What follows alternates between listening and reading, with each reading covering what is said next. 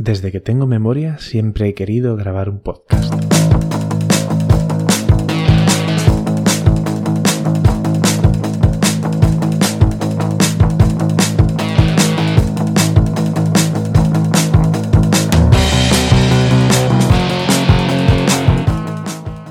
Hola a todos, bienvenidos de nuevo a Dar al Play. Soy Esteban Viso y este es el episodio 5. En él vamos a hablar con Javier Alonso, más conocido en internet como Oyabun, que se dedica al diseño de productos digitales, está especializado en, experiencia de usuario y además también da cursos de sketchnoting que es una, manera de plasmar conceptos eh, por medio de imágenes dibujadas, una especie de tomar apuntes visual una, especialidad de la que también da cursos y ha dibujado muchas charlas a lo largo de los últimos años. Eh, aunque ahora, bueno, como todo el mundo, pues con la pandemia estamos un poquito más, más encorsetados, ¿no? Pero bueno, eh, también como mucha gente se está reinventando y nada, eh, os dejo con él, con nosotros en la conversación. Espero que os guste y que disfrutéis mucho.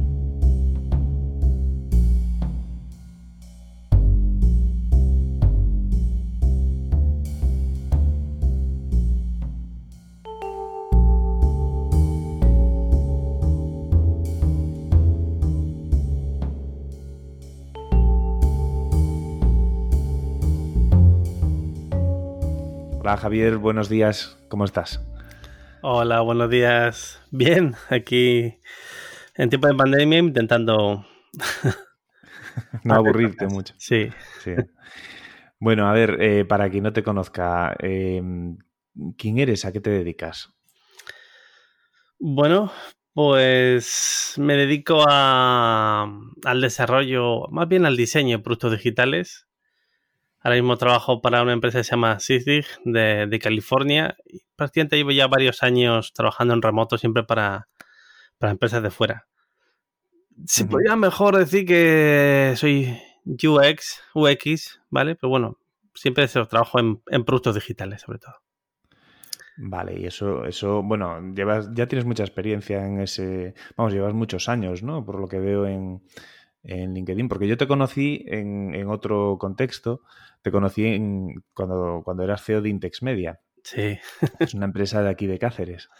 y, ahí no, bueno, no, no trabajabas en UX o sí. Porque yo, yo no, lo tenía muy claro. No, bueno, ahí. ser CEO. Sí, bueno. ahí llevaba. Era CEO de, de Intex Media.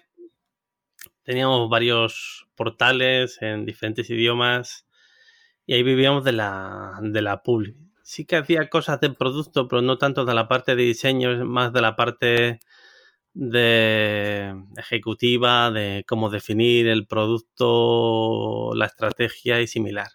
Y ahora estoy pues, un poco más eh, haciendo las cosas desde, desde abajo, desde la parte de conceptualización visual, definición de métricas y tal, pero no tanto en la parte estratégica.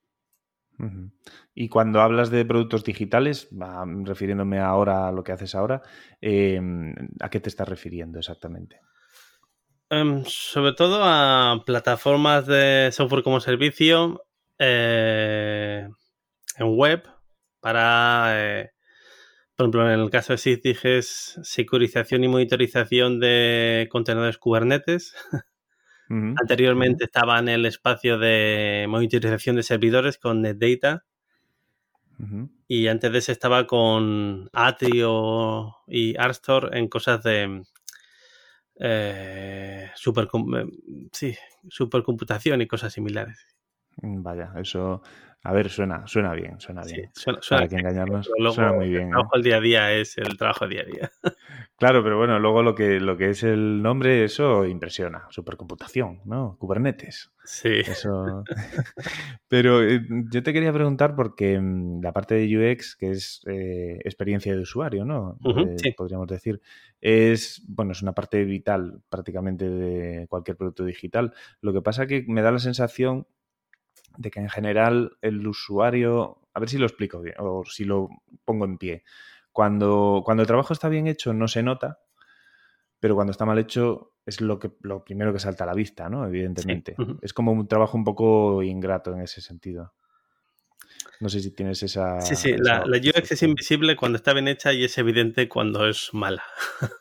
Claro, pero para que esté bien hecha tiene que tener, hay un trabajo ahí muy, hmm. muy importante, ¿no? Sí, cuando está bien hecha todo parece lógico, todo está en su sitio, ¿vale? Pero ahí no siempre el punto de partida es ese, ¿no? Eh, claro. es, complicado llegar a, ese nivel de depuración.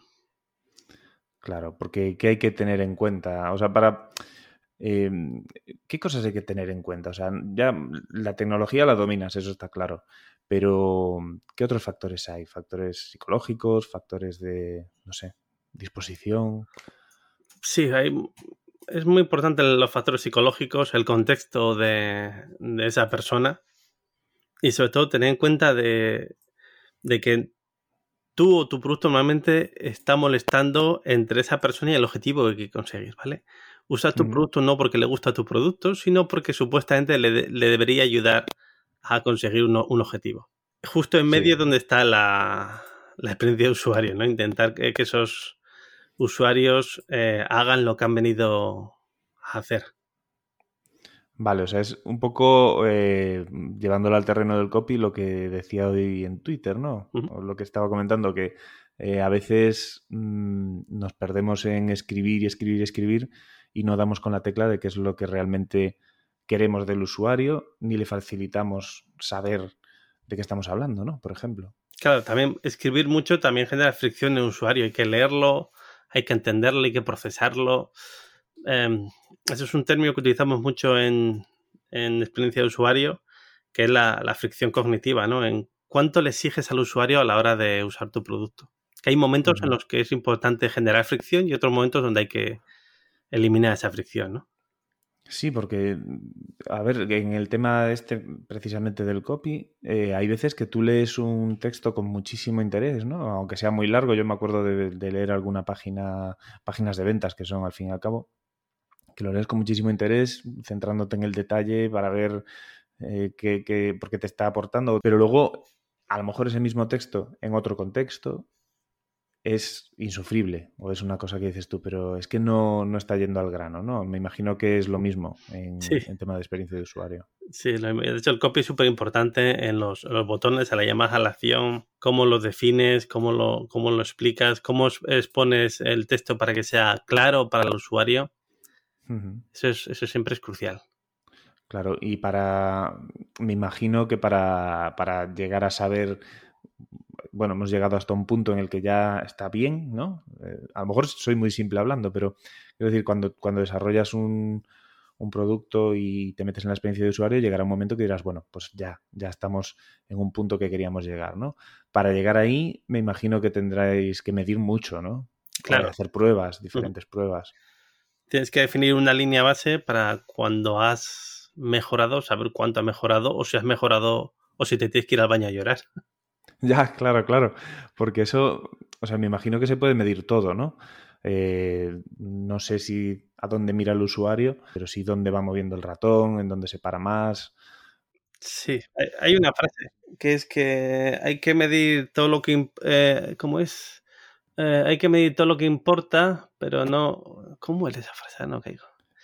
Pero no todo será importante, ¿no? Sí, lo, lo importante es medir solo lo necesario para lo que necesitas. Medirlo todo al final solo te está generando ruido, porque lo importante no es medirlo todo, sino sacar buenas conclusiones. Hmm, vale, pues esa, es buena, esa es buena. Si lo mides todo y luego no eres capaz de extraer eh, una conclusión o algo sobre lo que intentar eh, hacer una acción, no te va a servir para nada medirlo todo, ¿vale? Lo importante es medir lo importante y medirlo bien. Porque luego también puedes tener sesgos a la hora de, a la hora de medir cómo estás midiendo, cómo implementaste la medida, eso es también muy importante. Y luego no solo es esa parte de medición, sino que la una parte muy importante es que no puedes hacer UX, experiencia de usuario, sin la U, sin el usuario. ¿vale? Mm, esa medición cuantitativa que haces, hay veces que también hay que validarla con una parte de investigación cualitativa, hablando con esas personas, intentando recabar sobre su contexto, eh, sobre más cosas, ¿no? A veces solo los números no son suficientes y hay que matizar las, cosas. Sí, porque al final eh, es una cosa muy subjetiva, ¿no?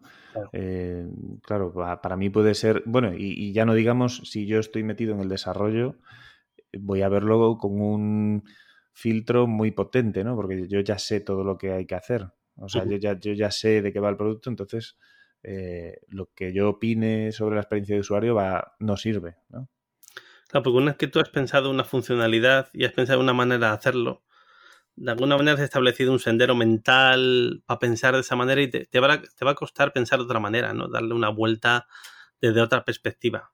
A veces eh, las métricas no te van a dar esa otra perspectiva que va a tener el usuario. El usuario va a intentar enfrentarse a, tu, a tu diseño y a lo mejor consigue hacerlo todo, ¿no? Pero va a haber un punto de fricción que a lo mejor en la parte eh, cuantitativa no lo estás obteniendo. Pero cuando estás haciendo un test de usuario y estás forzando a que el usuario te, cuente lo que, lo que va haciendo, vas viendo que hay cosas donde tiene problemas que a lo mejor ha pasado desapercibido en los datos, ¿no? Claro, claro, porque cada uno mm, entramos de una forma, ¿no? En un producto. Eh, por ejemplo, no sé, por ejemplo, el, Gmail, que es el, correo que utilizo, pues ya llevo tantos años que no, no tengo ninguna fricción, ¿no? Pero si ahora, por ejemplo, me metiera en otro gestor de correo, en otro servicio de correo o lo que sea, seguramente ya iría con mis caminos mentales de Gmail y diría, pero ¿qué es esto? Esto no, va conmigo, ¿no? Existe mucha versión al cambio justamente por eso, porque ya se ha establecido una serie de rutinas, es casi como la memoria muscular, ¿no? Tienes las cosas ya automatizadas y el, presentarte una, nueva aproximación al mismo problema te genera una fricción cognitiva, que es, hostia, tengo, tengo que volver a, pensar esto y a ver cómo se hace. Sí, eso pasa mucho en los videojuegos. Eh, la verdad, eh, no sé por qué se me acaba de venir a la mente, pero en tipos de videojuegos, pues yo que sé, de supervivencia o ¿no? hay, hay unos cuantos conocidos y, parece que todos siguen las mismas mecánicas, pero luego al final cada uno es de su padre y de su madre y tienes que aprenderte desde cero, ¿no? Bueno, un videojuego es una cosa más, estás más predispuesto a, investigar, pero en un producto me imagino que es peligrosa la innovación, ¿no? En ese sentido meter cosas muy nuevas que no, se hayan visto antes tiene sus, riesgos, ¿no? Sí, sí, sí. Por eso muchas veces se trabaja con, patrones. Cuando la gente está habituada a un patrón, es más fácil que lo asimile porque por comparación es capaz de eh, hacer una proyección de cómo se debería usar tu interfaz, ¿vale? Eh, luego también la, la, UX no solo pasa en las interfaces gráficas como en la web, ¿vale? también pasa incluso en la línea de comandos de Unix, por ejemplo, o de Windows, pasa eh, en, una en, una, en, una interfaz conversacional. Siempre que hay una máquina eh, y hay una persona al otro lado, hay una, hay una experiencia de usuario y hay una interfaz. No tiene por qué ser siempre gráfica.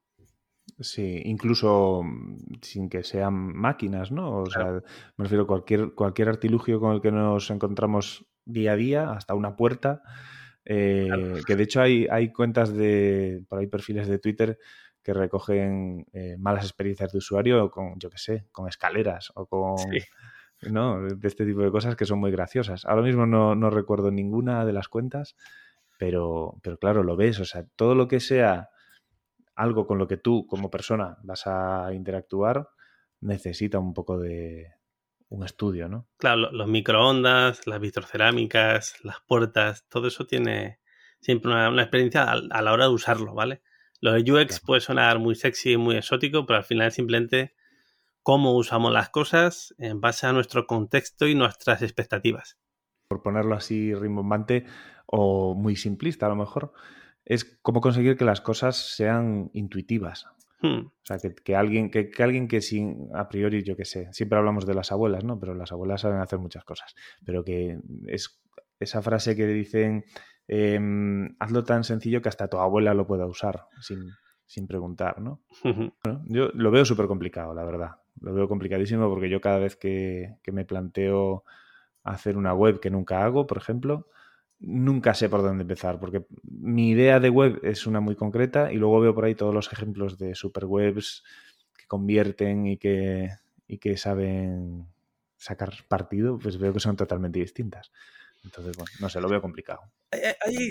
yo casi te recomiendo que hagas la que te gusta, porque ahora existe una homogeneización a la hora del diseño web en particular, seguramente, de cómo son todas, que todas siguen un, como un mismo estilo, ¿no? Un ritmo similar. Esa cabecera grande. La foto, ¿no? La foto con cruzado de brazos. Oh, odio esas fotos.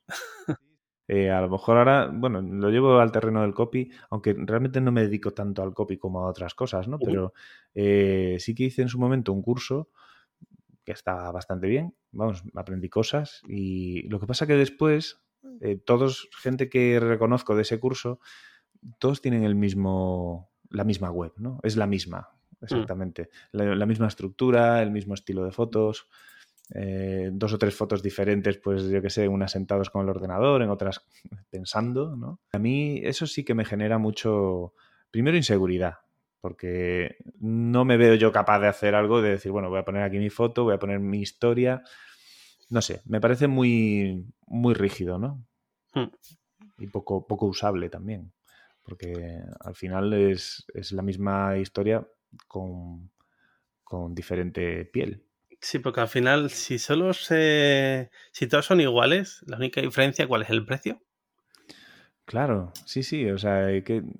¿Por qué, uno va a tener más experiencia que el otro, no? A lo mejor, ¿cómo, cómo lo valoras eso? Es.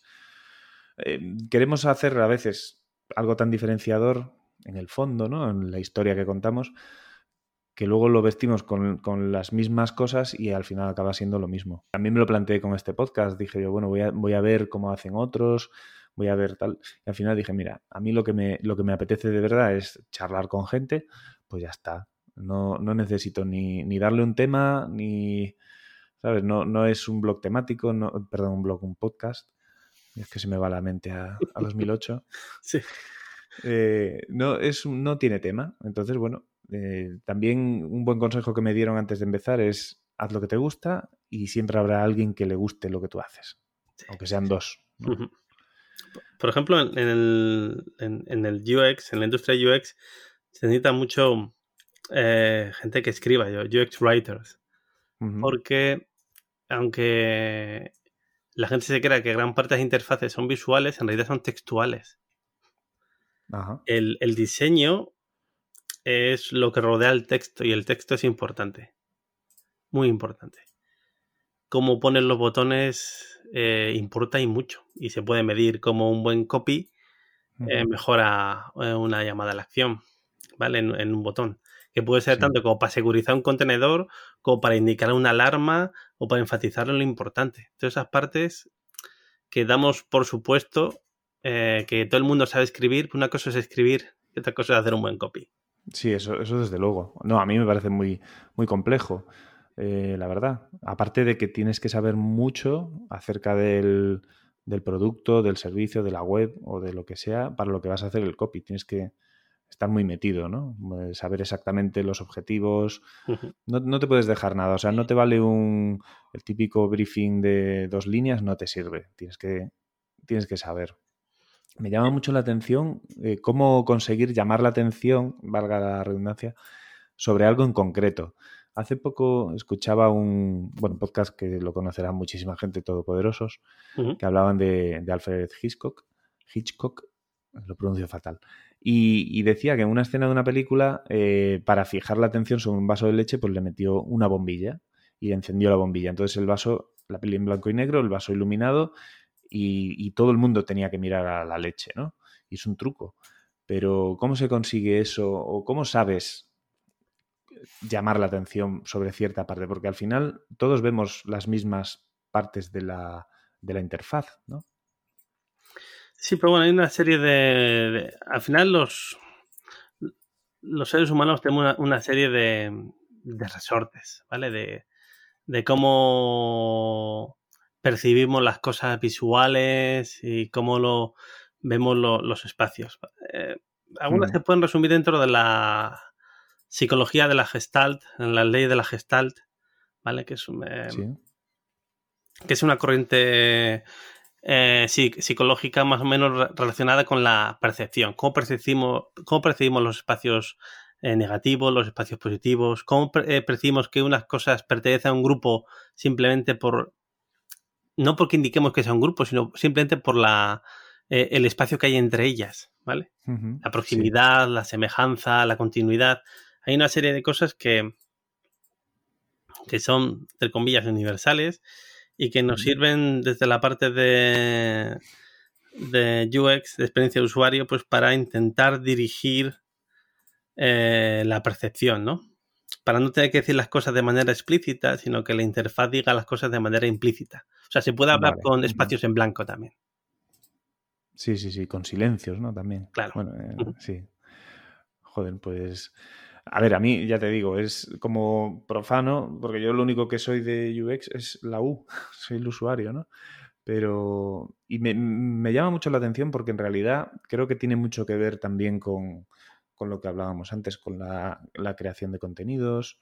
Eh, en el fondo, cuando, yo redacto un artículo para una marca o para una empresa, también tengo que en cierta medida tengo que dar una cierta experiencia al usuario, ¿no? Eh, engancharlo, darle, darle, eh, garantizarle que le voy a contestar una pregunta que se hace, desarrollarlo concretamente, etcétera, ¿no? Entonces, pues me parece muy interesante. Claro, mi, trabajo no es, por decirlo así, no es gráfico, ¿no? Es, escrito. Pero quizás se pueden eh, aplicar muchos principios, ¿no? de lo que es experiencia de usuario. O sea, hay uno, por ejemplo, que a mí me gusta mucho, que es la ley de Hick, que es que a, eh, a, mayor número de opciones eh, a elegir, aumenta el tiempo para, para tomar una decisión y aparte disminuye la satisfacción. Vale, tener muchas opciones no hace... Chirría, ¿no? Claro, Hace que la persona se tenga que analizar mucho cuál es la mejor opción porque tiene muchas posibilidades de elegir la mala. Claro, claro. Y, eso aumenta mucho el tiempo de decisión. Entonces, eso hay, esto creo que hay estudios y todo. Bueno, pues eso, eso luego me lo pasas. Sí. porque sí, no, la verdad es que me interesa mucho, porque también me interesa para conocer eh, un poco más ciertas razones para tomar decisiones en productos, en servicios. creo que es una cosa que me puede venir bien a mí también. Ampliar, hombre, quizá no hasta un nivel muy profundo, pero, pero sí, si hubiera algún, no sé, algún recurso, algún libro de introducción, un poco que dé una visión general de, lo que es la experiencia de usuario, te, lo agradecería. Si, lo, si, lo, conoces ahora y si no, bueno, pues en otro momento. Pero. Luego también otra serie de leyes, está la ley de Miller, que hay una que es que está relacionado con la recencia, que es perdona, con la... recencia, que es cuántas opciones puede la gente eh, mantener en la memoria, ¿vale? Normalmente la gente, eh, creo que se llama el efecto de primacía y de recencia. La gente siempre se queja, eh, se queda con las primeras y con las últimas opciones. Y descarta las otras, o no se acuerda de ellas, ¿no? Y son más borrosas, ¿vale? Sí. Así que, aunque es un, hay también eh, ciertos mitos alrededor de la, de la UX, como tampoco hay que ser muy talibán respecto a su aplicación, ¿vale? Lo importante es siempre, vale, te da una orientación y, luego hay que ponerla en práctica y ver si funciona. Porque, como te dije, depende mucho del contexto. Claro. A lo mejor, en un sentido, eh, limitar en un momento de manera artificial las opciones a 7, porque es lo que dice eh, la ley de Miller de manera específica, a lo mejor es que en ese, específico caso no, te, no tiene sentido. En, en, ese contexto, ni para ese usuario, esa persona. Sí, a lo mejor en ese contexto puede requerir más o muchas menos, ¿no? Dependerá. Claro. Hombre, esto, esto es importante también porque yo veo una tendencia, eh, sobre todo en la parte media de los profesionales, ¿no? como decía antes, el copy medio me provoca fricción y tal. Eh, veo una tendencia a, no al talibanismo, pero sí a quedarse en las cuatro directrices básicas, ¿no? quizás eh, no solo en, copy ni en UX, en muchos, muchos ámbitos. Veo que hay, hay poco amor al contexto. Es como, no sé, como en el tema de las traducciones, ¿no? Eh, a veces eh, solo si tienes en cuenta el contexto haces una buena traducción, por ejemplo. Claro. Por eso hay mucho eh, con la ley de los tres clics, ¿vale? Eso ah, siempre es Mi, gran, mi gran batalla. No, es que tiene que ser menos de tres clics. Y bueno, es que depende, porque tú puedes poner a lo mejor un formulario larguísimo en una, en una sola página, hay muy poquitos clics para hacer todo el formulario, pero es una pesadilla. Hombre, claro, es que eso, claro, tres clics solamente, pues yo, yo eso, eso lo intenté poner en práctica en algunos sitios y ni de coña llego a los tres clics. O sea, ni de coña llego, no, ni de coña me quedo en tres. Es que eso viene de una mala interpretación de un artículo de Nielsen, de Nielsen eh, al, al, respecto. Y el problema es cuando se toman esas, esas frases sacadas de contexto sin, sin entender lo que estaba alrededor y lo que estaba intentando explicar en ese artículo eh, Nielsen o Nielsen, no sé cómo se dirá, que es el gurú de la, de la usabilidad, ¿vale? Sí, yo creo que hay un concepto poco ortodoxo de UX que trabajo yo que se llaman tragaderas. vale, tragaderas entendemos de qué va. Creo. Sí, que si el valor eh, eh, el valor que percibo yo de esa web es superior al esfuerzo que me cuesta, ¿vale? Sí. Es por mi madre que hago lo que haga falta. Ejemplo, Ryanair, vuelos a Londres por un euro me cago en la leche, hago lo que sea para conseguir el vuelo ese a un euro, aunque tenga que esquivar que me, que me clavas el seguro de, viaje, que me intenta ese... Lo voy a hacer, porque el valor que percibo es mayor que el esfuerzo que estoy, que, el esfuerzo que estoy invirtiendo. Pero normalmente no podemos tirar de ese, de ese valor, porque a veces el valor es mucho más sutil. Sí, sí. No, desde luego, hombre, en el caso de Ryanair ya podían tener. Yo nunca, nunca, vamos, nunca utilicé el servicio ni volé con ellos, pero eh, ya pueden tener la peor web del mundo que, tú vas ahí de cabeza, ¿no?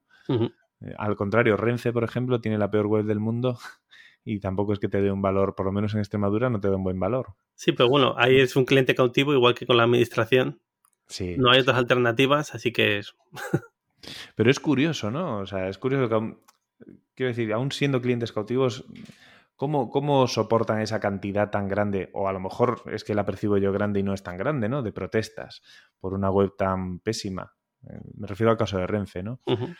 ¿Por qué no...? Bueno, me imagino que no querrán invertir en hacer una mejor. O con una mejor experiencia, ¿no? No lo sé. No sé. Algo han hecho, han cambiado cosillas, pero muchas veces a veces la UX se percibe como un valor añadido, es algo que se puede añadir después. Y no algo que ha de ser nuclear a, la propia concepción del, servicio, de la herramienta. Claro. Se piensa desde abajo, ¿cómo vas a abordar el problema? No, tenemos esto ahora. Y, ahora la frase hace suele, lo bonito o, haz lo usable. No, no, si esto a lo mejor está inusable desde la, desde la concepción. Claro, claro, no. Eso, eso me recuerda mucho a lo de la seguridad desde el diseño, ¿no? La seguridad en, el, temas de desarrollo. Que hay muchas. Bueno, que lo lógico es empezar con la seguridad desde el propio diseño, desde la primera etapa inicial, ¿no? No, no acabar un producto y luego, venga, ahora le metemos seguridad. Claro. Es un poco lo mismo, ¿no?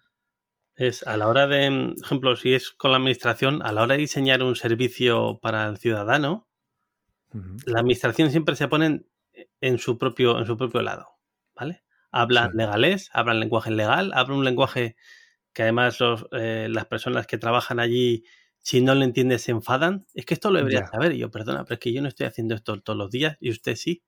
Claro. O sea, tienen, tienen súper poca empatía con el problema que están planteando y cómo, cómo, lo están solucionando, exigiendo siempre al usuario cosas que sí son su contexto, pero no es el contexto diario del usuario.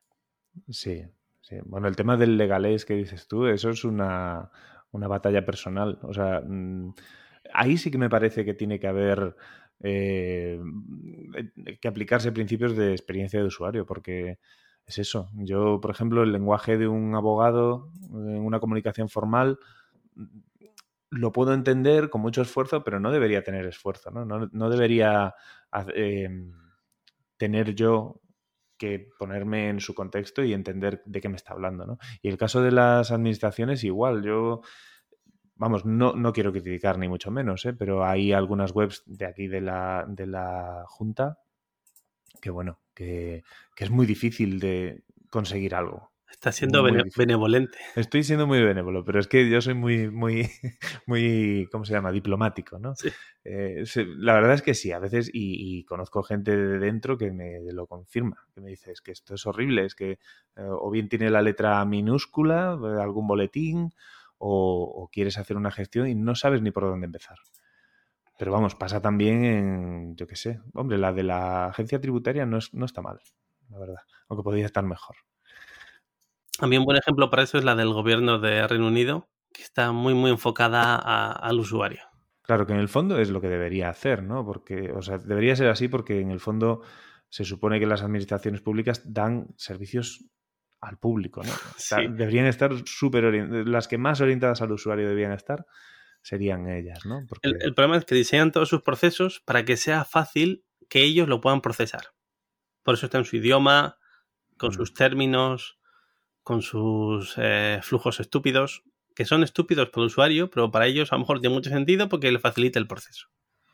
O sea, están trasladando la responsabilidad de que su servicio sea útil al usuario para intentar que ellos eh, entiendo que trabajar menos, como encima tienen que trabajar más. O sea, está diseñado mal en los dos extremos que tampoco me asombraría mucho. Hombre, yo qué sé, a mí, a mí me llama la atención algunas, algunas mm, obligaciones que tiene el usuario cuando tiene que hacer algo, ¿no? Por ejemplo, para enviar las, las, ayudas estas para los autónomos, que yo no lo he tenido que hacer, pero sí conozco un caso muy cercano.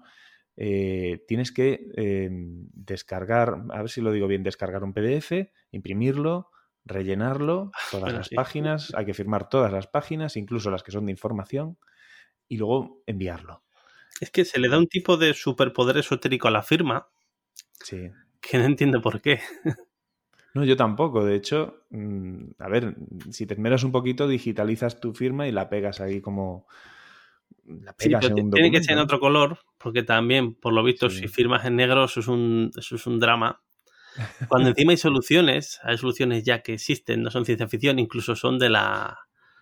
Eh, son de aquí de Cáceres, el móvil, que permite firmar digitalmente y verificar que una persona es una persona con una, con una cámara.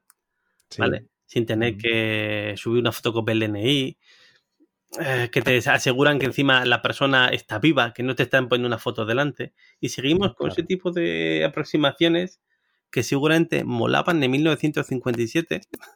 Claro, sobre todo, hombre, imagínate el, primer fax del, del, mundo, pues esas cosas molaban, pero claro, a ver, ya ha cambiado mucho. Y yo a mí, que me digan que es que tienes que enviar también las páginas en las que se explica cómo rellenar los formularios, me parece absurdo, ¿sabes? Es porque se están intentando cubrir su culo.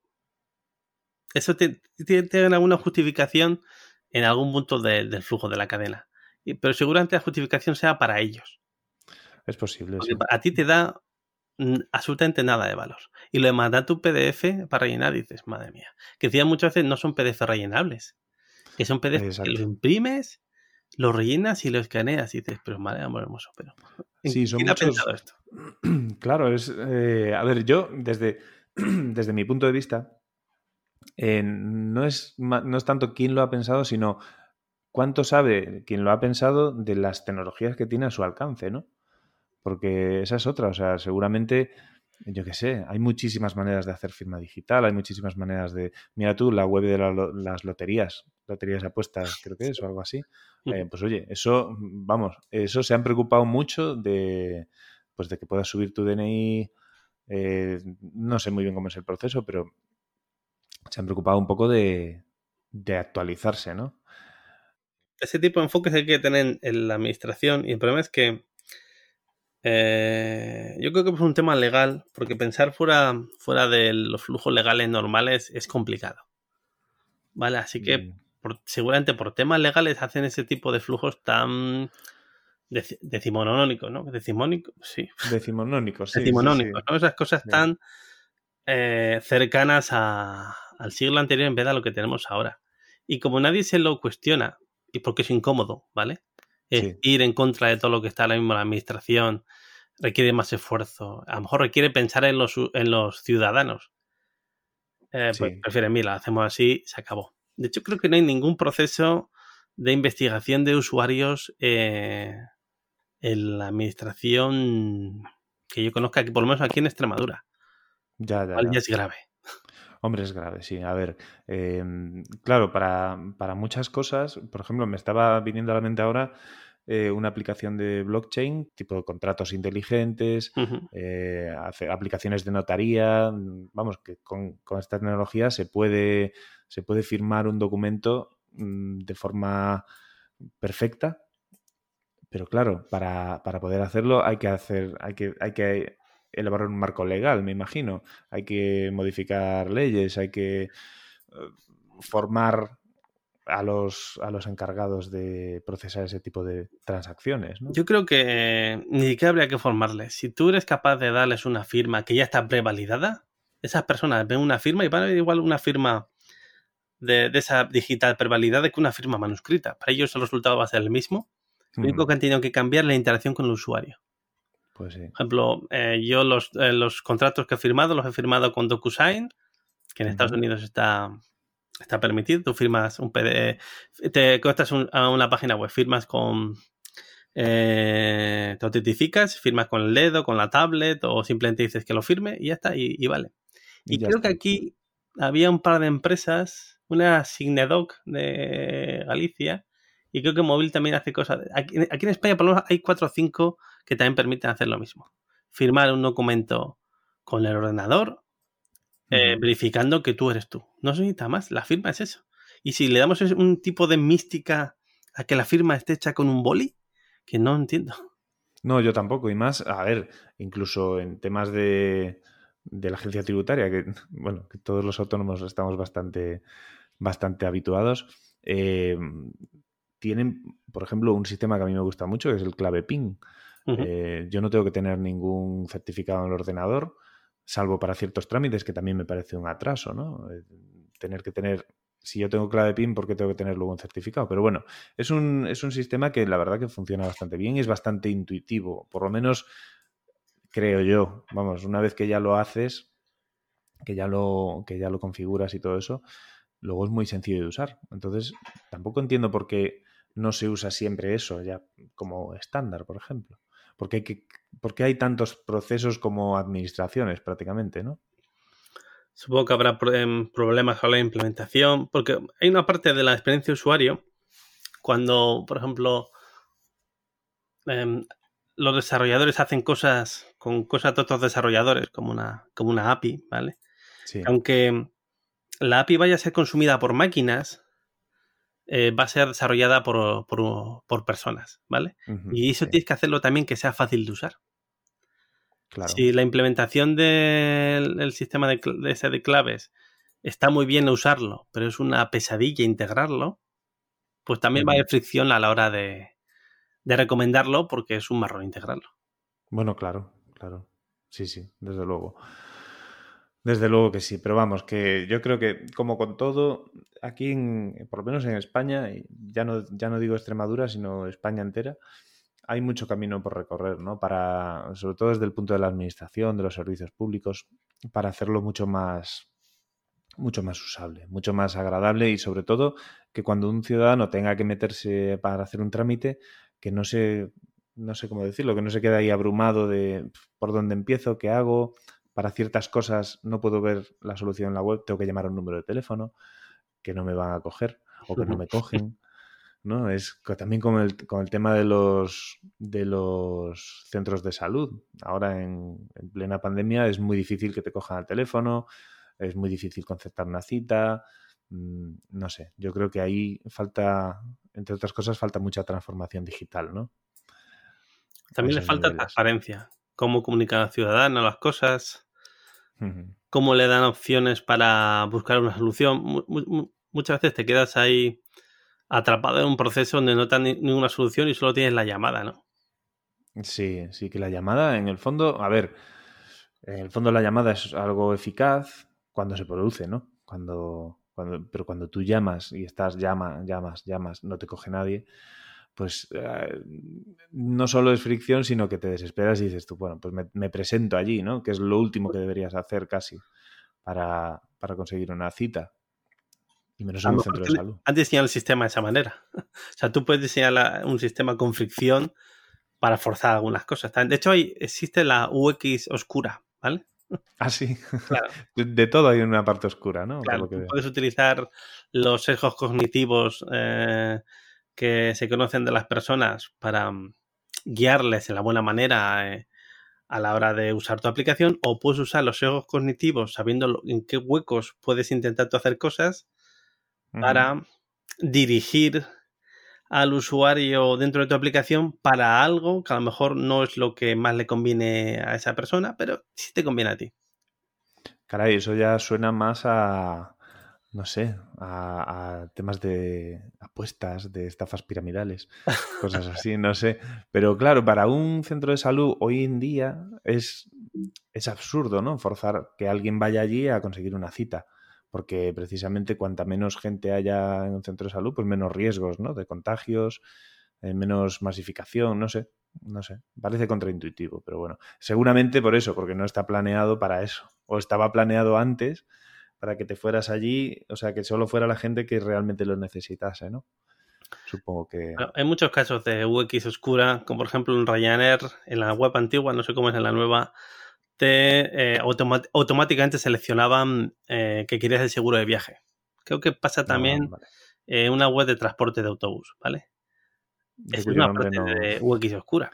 Sí, sí, claro. Es, igual que cuando te instalas un antivirus y te dicen instálate la, la, barra no sé qué y ya aparece pre, preseleccionada, ¿no? O instálate este software aparte. Eh, eso también es una mala práctica, ¿no? Claro se pueden, se pueden ocultar cosas sabiendo cómo, se, cómo los usuarios perciben eh, tu interfaz. Es como lo de... Es muy fácil darte de alta y muy difícil darte de baja.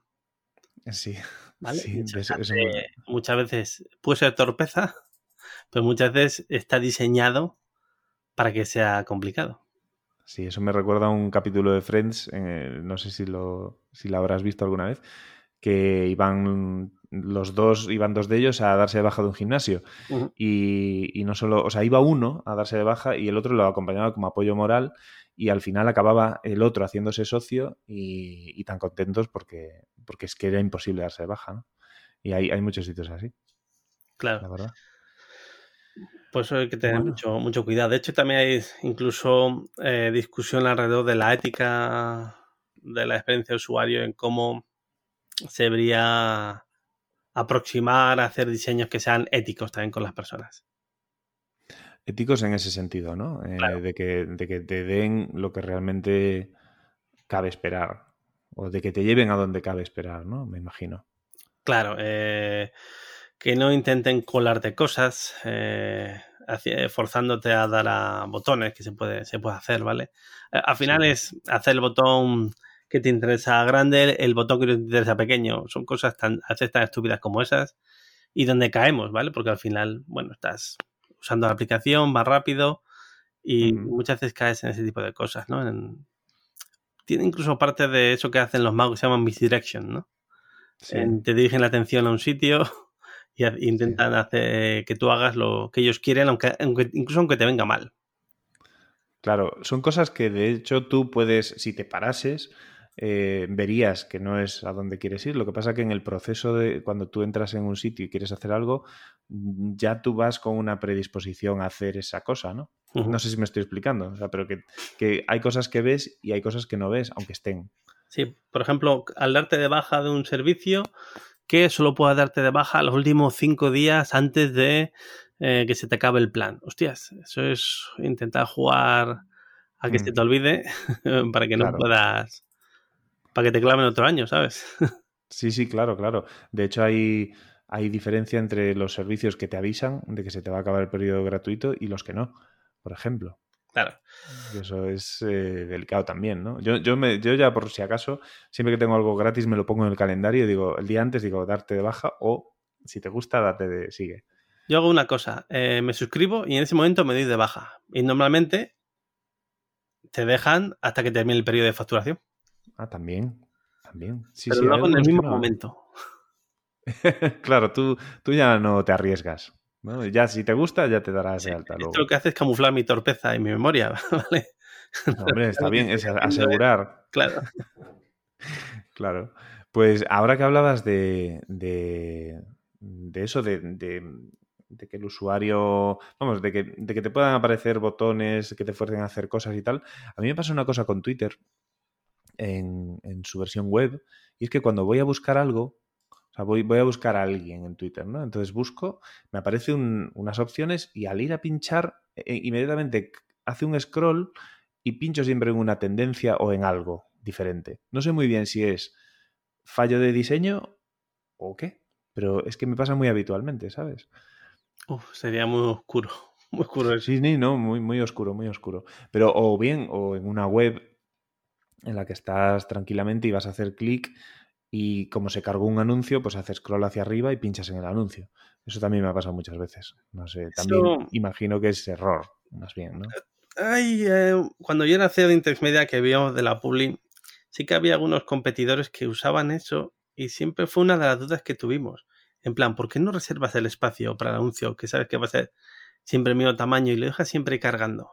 Porque al final tiene dos modelos, que uno es el CPM, vas a cobrar por mil impresiones de ese anuncio por cada vez que, por cada mil veces que se vea y otras vas a cobrar por clic. Sí. Así que, ¿cuánto de eso es deliberado o no?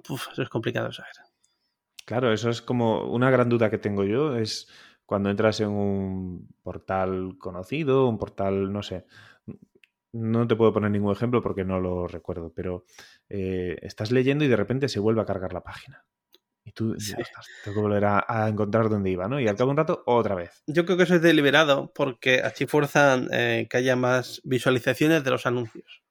¿Vale? Eso, eh, a ver, eso seguro, porque las va a ver, ¿no? Son, sí, pero son, para mí, estimar al anunciante.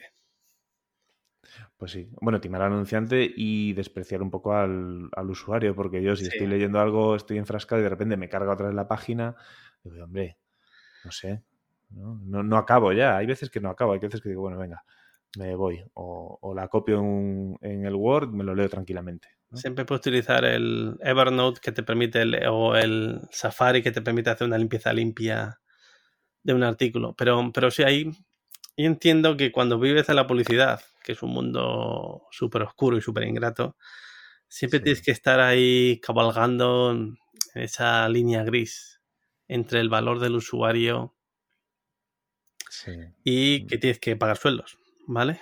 Yo he estado ahí, ¿vale? Pero hay cosas que directamente son muy sucias. Lo de las recargas, es lo como dices tú, es eh, hacer daño a los dos extremos de tu cadena, que es a tu proveedor y a tu y a tu cliente. Bueno, a tu, en realidad tu y a tu, y a tu lector, ¿vale? En realidad tus clientes son tus, tus proveedores en este caso, pero bueno.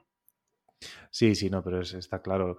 A ver, el tema de. Claro, es que vivir de la publicidad, yo hoy lo veo tan, tan complicado, por lo menos de la publicidad display de siempre, ¿no? De la de antes, de, la que. de la que siempre hemos visto. Eh, no sé, yo creo que hoy en día hay otras cosas mejores, ¿no? Hay, hay otros modelos mejores, más modelos de patrocinio, de otro tipo. No lo sé. El tema de la publicidad, tal como tal de banners, yo creo que poco a poco irá desapareciendo, ¿no? Sí, espero que no espero que no sustituya todo por muros de pago, eso también. No, pero aparte, eh, gran parte de ese problema ha tenido la publicidad programática y cómo se ha abusado. Eh, yo sigo habitualmente a varias personas en Twitter y cada no mucho se destapan mm. escándalos, entre comillas, de eh, cosas poco éticas con, con los anuncios. Desde Facebook mintiendo con las estadísticas. Eh, eh, redes de bots para mm, eh, conseguir más clics falsos en los anuncios, porque esos clics al final luego no se convertían en visitas ni en compras. O sea, por eso siempre digo que el mundo del marketing online es un mundo oscuro. Sí, es, es complicado. para mí se, mm, tiene una parte muy honesta, bueno, muy honesta, a ver si, a ver si lo digo, muy, muy real, ¿no? O sea, de que hay que hacer marketing online o marketing digital para conseguir cosas. Pero luego hay mucho, como tú dices, o sea, muchas cosas oscuras, técnicas no del todo, no del todo claras. eh, hay un, una persona que sigo recientemente, se llama Lucas García, que tiene un, podcast que se llama Bullshit. Y, también en LinkedIn habla mucho del bullshit, ¿no? De, la cantidad de cancamusa que hay para, vender cosas, ¿no? Y, creo que eso, que contra eso hay que luchar un poquito. O sea, contra ese esa parte del marketing digital que no es, por decirlo así, pura, ¿no? No sé, a lo mejor me estoy volviendo yo ahora un talibán, pero... No, no, no, estoy de acuerdo contigo. Hay mucho bullshitismo. Yo, son mucho utilizar palabras inglesas en español. Eh, que al final es de... Yo creo que mucho viene de todos estos coaches que venden la independencia financiera, haz un blog, dropshipping, vende cosas de 5 euros a 20 euros. Y es esto lo que está generando ruido, eh, está generando un montón de cosas de baja calidad, donde lo que importante es eh, encajarte eso de que está haciendo dropshipping con AliExpress o con quien sea y se acabó. Sí, sí, sí. Bueno, de eso es que hay. Es una plaga, siempre hubo, ¿eh? Siempre hubo de eso, siempre hubo el, típico que, que te decía que tenía, tenía con los ingresos pasivos pues podía viajar por todo el mundo. Supongo que ah, lo sabrá, o sea, de hecho los hay, ¿no? O bueno, eso es lo que nos, eso es lo que nos dicen, pero, pero ahora es como generalizado. Hace poco comentaba con alguien en Twitter sobre un uno que decía que la nueva, que te presentaba la nueva profesión, la nueva, oh, los el nuevo boom, ¿no? Los traffickers. Y yo diciendo, pero es, que en 2007 ya, yo hice de trafficker una temporadita, o sea, yo subía. Hace más años que el hilo negro, sí. Pues eso sí, los, los traffickers como nuevos, nuevos profesionales que rompen la pana, ¿no? Y además siempre te aparecen pues con, billetes en la mano o sentados sobre un... Bueno, los del dropshipping, ¿no? Que aparecen siempre dropshippers, traders y traffickers. Son las tres tribus. Bueno, sí, los traders también. O sea, hazte trader porque, claro, eh, ¿qué haces si no lo eres, no? no? Te mueres de hambre. para mí son los nuevos vendedores de palas. ¿No? en la fiebre del oro los que ganaron dinero fueron los que vendían las palas. Sí, hombre, sí, eso es verdad, porque exactamente para de cantidad de tierra tenías que mover para conseguir ya solo rentabilizar la pala, ¿no? Con oro. Pero sí, es una pena porque, sobre todo es una pena porque cae gente en ese tipo de, bueno, iba a decir, sí, voy a decir estafas, porque muchas de ellas son estafas. Sí hay gente inexperta o gente desesperada, gente que necesita recursos inmediatos y, que apuesta todo a lo mejor por algo que luego no van a saber hacer, ¿no? Porque yo tengo la, estoy convencido de que en ese tipo de cursos, entre comillas, ahí uso las manos para las comillas, eh, te enseñan, te enseñan la teoría, pero no, y un ejemplo a lo mejor, pero no te enseñan ni la parte mala ni la parte vulgar, porque es un trabajo que hace muchísima gente muy preparada, ¿no? O sea, mucha, mucha gente en agencias de marketing y de medios y todo, pues es trafficker, por ejemplo. Y, no van ahí como gurús, ¿no? Sí. Y el tema del dropshipping, por ejemplo, hace poco escribí un artículo sobre el dropshipping bien hecho. Eh, en qué consiste y, y, oye, que es un modelo de negocio válido para ciertas cosas, como por ejemplo para para probar, ¿no? Para probar a ver cómo se vende un o qué, respuesta tiene un cierto producto, pues tú empiezas con dropshipping. Yo tengo mi guerra en eh, Facebook con los dropshippers. No sé por qué. Es que Facebook es otro mundo, ¿no? En Instagram también me salen mogollón anuncios de dropshippers. Eh, piqué en uno, ¿eh? Y ah, sí. qué buena idea. Pero ahora todos los que me salen, todos, ¿eh? Los busco en AliExpress y lo encuentro. Exactamente. En claro. Y, más compré uno que era unas cápsulas de metal para la cafetera. Y cuando me llegó dije, este, este es de dropshipping, esto no viene con packaging, viene con una bolsa de AliExpress, ¿esto qué es? Ya. Y busqué y dije, hostia, me han timado. O sea, no, no, me no dado ningún valor que no pudiese yo tener sin, sin comprar en esa tienda. Claro, es que es eso, ¿no? Y, y, seguramente te lo vendieron más caro. Sí, sí. Segurísimo. Más del doble, sí. Joder, es que eso, eso, eso es. Me tardó lo típico de un AliExpress.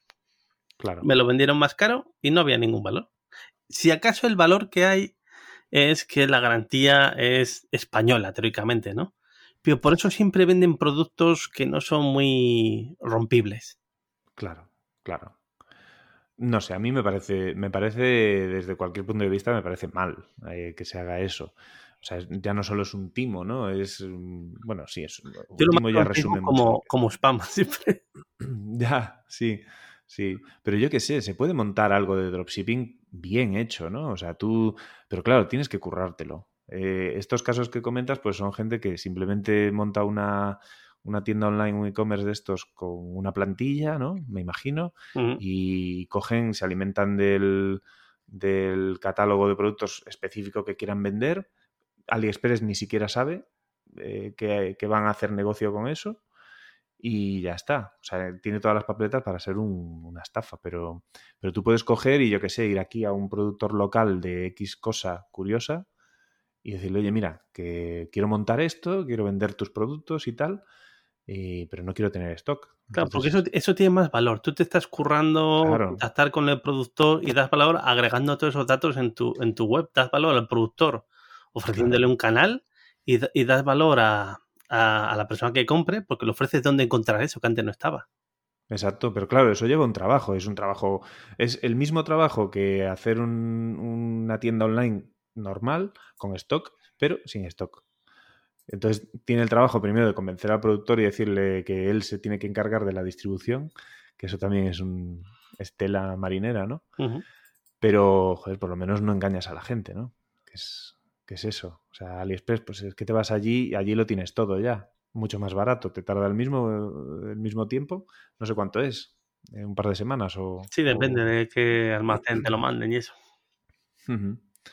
Pero bueno, sí que hay mucho, hay mucho con lo que luchar. O sea, ahora mismo en Internet tenemos las, no, las fake news, eh, la- los timos, la- el humo. Pero las fake news es que siempre estamos muy abiertos a mm, compartir cosas que encajan con nuestra con nuestra cosmovisión, ¿no? Con nuestra manera de ver el mundo y tal. Y si encaja en ese en esa narrativa, estamos más abiertos a compartirlo. Yo siempre prefiero, si no me ponen la fuente de datos, uf. Ujú. De hecho, eso me molesta mucho a los periódicos. Nunca ponen de dónde sacan los datos. Sí, es verdad. Aunque, sean datos del gobierno, ¿sabes? Que sean cosas accesibles para todo el mundo. Hombre, están poniendo ya las conclusiones sin dejar que yo eh, tome mi propia conclusión, ¿vale? Y siempre Sí. están forzando ahí, eso, ese tipo de cosas no me gusta. Yo, yo siempre cuestiono las cosas y me molesta. Tengo que ir al BOE o tengo que ir a- al Instituto Sí. de, de Estadística para ver qué, qué tipo de interpretación torticera están haciendo, porque a veces lo hacen. Claro, pero eh, ahí tú eres de los pocos, me imagino, que lo hace. O sea, va, seguramente habrá mucha gente que, que haga ese proceso de comprobación, ¿no? Porque se supone que eso lo tiene que hacer el periodista. Ya, O sea, pero no ese, lo hacen. ese contraste, ¿no? Y por lo menos, claro, tú puedes fiarte a ciegas del periodista o decirle, oye, pero ponme en tus fuentes para que, por si yo... Más, más que nada, porque si te las pones seguramente no las consultes, pero sabes que las tienes, ¿no? Sí, pues por lo menos se han tomado el, el esfuerzo de, oye, mira, me tomo el esfuerzo de hacer esto y aquí está lo que yo he mirado. Una investigación sí. de universidad de no sé dónde, pone el paper. Que la gente no se lo va a leer. No, pero sí, pero podrías, podrías ir a leer el resumen ejecutivo o bueno, ¿cómo se llama? El abstract. el abstract, o- sí. Sí, exacto. Es como los estudios, ¿no? En, en todo esto, en, en- en temas de marketing o, de, o incluso de tecnología, ¿no?